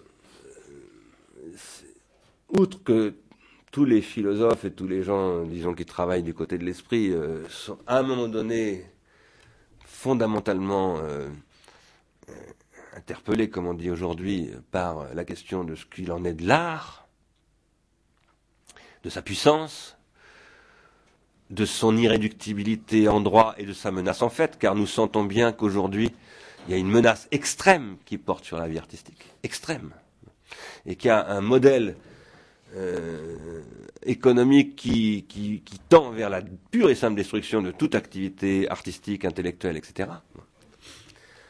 Euh, je me suis depuis quelques années de plus en plus tourné vers la question de la sensibilité parce que je pense que fondamentalement la guerre que mène le capitalisme est d'abord une guerre sur la sensibilité pour prendre le contrôle des comportements. Et d'autre part, j'essaye de sortir de cette opposition trompeuse qui a été fondée par Platon, mais qui n'existait pas du tout avant Platon, entre le sensible d'un côté, l'intelligible de l'autre, l'intellectuel d'un côté, l'artistique de l'autre. C'est pour ça que je précisais tout à l'heure, enfin non, c'est pas à vous que je précisais ça, c'est à, ces messieurs qui m'ont interrogé. Euh, Thalès, qui est le fondateur de la pensée présocratique, enfin c'est le premier présocratique connu en tout cas, mais je crois que c'est vraiment le premier. Thalès se définit par quatre attributs. Il est géomètre, il est bien connu pour être l'auteur, enfin l'auteur, oui, l'origine de ce qu'on appelle le théorème de Thalès. Il est fondateur de cité, il est surtout connu comme ça par les Grecs, celui qui a voulu fonder à Milet une nouvelle façon de vivre, reposant sur des lois écrites, etc. etc. Troisièmement, c'est un, ce qu'on appelle un physiologue à l'époque, c'est-à-dire celui qui parle de la physis. On aurait tendance à dire un philosophe, on aurait tort, parce que c'est pas un philosophe, c'est un penseur présocratique, disons. Mais quatrièmement, et c'est capital, c'est un poète. Il écrit, il parle en vers, enfin, il versifie, il, il se considère comme poète. Et tous les présocratiques sont des poètes. Tous. Donc cette opposition qu'on a faite depuis Platon, et ce qui s'est aggravé après, entre l'artistique, l'intellectuel, etc., c'est pas du tout à l'origine de la pensée grecque. Alors, je dis pas, moi je ne suis pas un artiste, et je prétends pas du tout l'être, j'essaye d'un peu philosopher, euh, je m'intéresse à la psychiatrie, à la psychanalyse, tout ça, je ne suis pas psychanalyste, j'ai aucune pratique psychanalytique, et j'ai aucune pratique clinique, donc je, on est ce qu'on est. Et je dis pas que tout est dans tout et tout s'équivaut. Non. Mais par contre, je dis que ces oppositions qu'on a pu faire entre le scientifique, le philosophique, l'artistique, etc., il faut les repenser en profondeur. Ce ne sont pas des oppositions d'abord. Je pense que quand ça fonctionne comme des oppositions, c'est que c'est en train de dégénérer. Donc il faut repenser tout ça. Et deuxièmement, je pense que au cœur de la politique aujourd'hui, la question c'est la sensibilité. Mais cette sensibilité, pour moi, n'est pas du tout ce qui serait euh, le contraire du rationnel ou de l'intellectif. Pas du tout, du tout. L'auditeur fait remarquer que, d'après lui, il est dangereux de penser la politique à partir de l'esthétique. De penser la politique comment? À partir de l'esthétique. Ah non, là, je suis. Je veux pas dire. Euh, bon, un de mes amis, Philippe Lacoulabart, a parlé du rôle de l'esthétique dans le nazisme, dans le totalitarisme en règle générale, y compris le stalinisme, etc. Je ne suis pas en train de vous dire, comprenez-moi bien, je comprends ce que je crois que je comprends ce que vous voulez dire. Je ne suis pas en train de vous dire qu'il faut faire de l'esthétique une politique. Pas en train de dire ça. Ou, plutôt de la politique une esthétique, pardonnez-moi, c'est dans le sens inverse. Je ne suis pas en train de dire qu'il faut faire de la politique une esthétique. Ça, c'est ce que critiquait Walter Benjamin et c'est précisément ce qu'il dénonçait dans le nazisme. Donc, euh, c'est pas du tout ça que je suis en train de dire. Ce que je suis en train de dire, c'est qu'il faut repenser en profondeur les rapports entre le politique, l'économie politique. Parce que moi, le politique, vous savez, je suis un vieux marxiste indécrottable sur ce plan-là. Le politique qui n'est pas une économie politique, ça ne m'intéresse absolument pas. Je ne crois pas du tout à une autonomie du politique par rapport à l'économique. Pas du tout, du tout. Ni le contraire. Ni le contraire. Je pense qu'il faut raisonner en termes d'économie politique aujourd'hui, mais que dans l'économie politique aujourd'hui, l'esthétique, c'est absolument crucial. Et que l'avenir industriel passe par une, nouvelle pensée, pas dire de l'esthétique, mais euh, plus généralement de la vie de l'esprit, dont dans la dimension artistique est une dimension majeure. Voilà, mais euh, je ne veux pas du tout dire qu'il faut euh, penser la politique comme une esthétique. Non, pas du tout. Il y a plein de choses qui ne sont pas du tout de l'ordre de l'esthétique et qui, qui, doivent être pensées par, par la politique. Mais ce qui doit être pensé fondamentalement, c'est la technique et la technologie. Ce qui est en commun entre la philosophie, l'industrie, la science, l'art, etc., c'est que dans tous les cas, il y a technique et technologie. Et en plus, c'est la relation entre technique et technologie et désir. Parce que toutes ces choses qu'on appelle la politique, l'art, ce sont des sublimations. En 1955, euh, Herbert Marcuse a écrit un livre important que je commande dans un livre que je fais paraître à la fin de ce mois, que je critique beaucoup, parce que je pense qu'il part d'une lecture de Freud totalement erronée. Mais c'est un livre extraordinaire qui a été écrit en 1954 d'ailleurs, qui était un peu, euh, à l'origine, mais qui a joué un rôle extrêmement important dans, le mouvement 68 en France et aussi aux États-Unis, et dans lequel il dit euh, le capitalisme est en train de produire un processus de désublimation. Ça, c'est absolument génial. Il a compris le problème. Le capitalisme produit de la désublimation. Notez ce fait qu'en 1968, certains d'entre nous ici ont participé à ces événements, à Paris ou ailleurs, en disant, pas moi d'ailleurs, hein, parce que moi j'étais plutôt du côté du prolétariat, donc j'avais des visions marxistes basiques. Mais les étudiants, ce que je n'étais pas, disaient, il faut lutter contre le surmoi, euh, la, répression sexuelle de la loi du père, etc., Il faut détruire le surmoi, il faut, faut euh, aller vers euh, la libération des désirs, des instincts, comme disait Marcuse, etc., etc. Qu'est-ce qu'a publié Luc Boltanski, en 1999, un gros livre qui s'appelle Le Nouvel Esprit du Capitalisme, dans lequel il montre que toute cette destruction du surmoi a été la préparation de l'ultralibéralisation du capitalisme. Et que ce que les gens de 68 croyaient combattre à travers la destruction du surmoi, à savoir le capital, était en réalité l'invention d'une nouvelle organisation du capitalisme beaucoup plus sauvage, beaucoup plus redoutable que le capitalisme des années 68. Je dis pas ça pour dire il faudrait revenir au surmoi du général de Gaulle. Hein. C'est pas du tout ce que je veux dire. Ce que je veux dire, c'est qu'il y a quelque chose qui n'a pas encore été pensé. C'est la relation entre politique, désir et, technologie. Et que, et que ça, c'est un vrai travail. Il faut faire ce travail. Et que, voilà, dans, dans ce travail-là, les oppositions traditionnelles dont on a hérité, entre, par exemple entre raison, esthétique, etc., doivent être entièrement repensées. Ça ne veut pas dire qu'il faut tout confondre, bien entendu.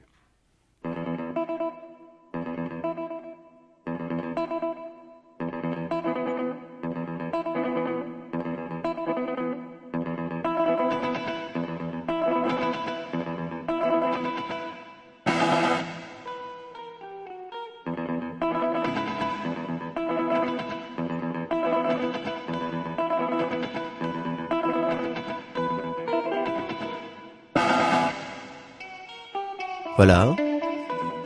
C'était une rencontre avec le philosophe Bernard Stiegler.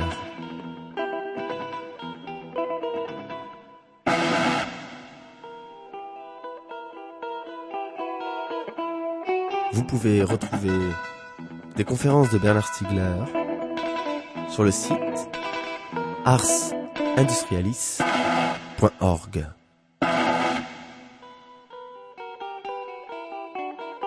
La totalité de cet enregistrement a été réalisée en mars 2006 au Plessis Théâtre à Tours.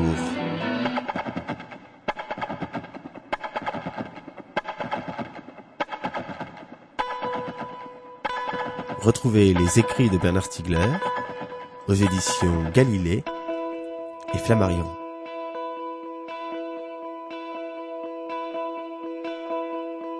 Voilà, c'est fini.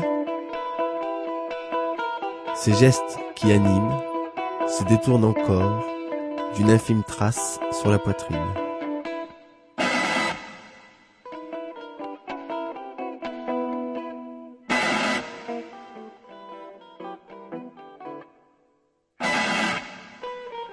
www.audioblog.arteradio.com a bout de souffle.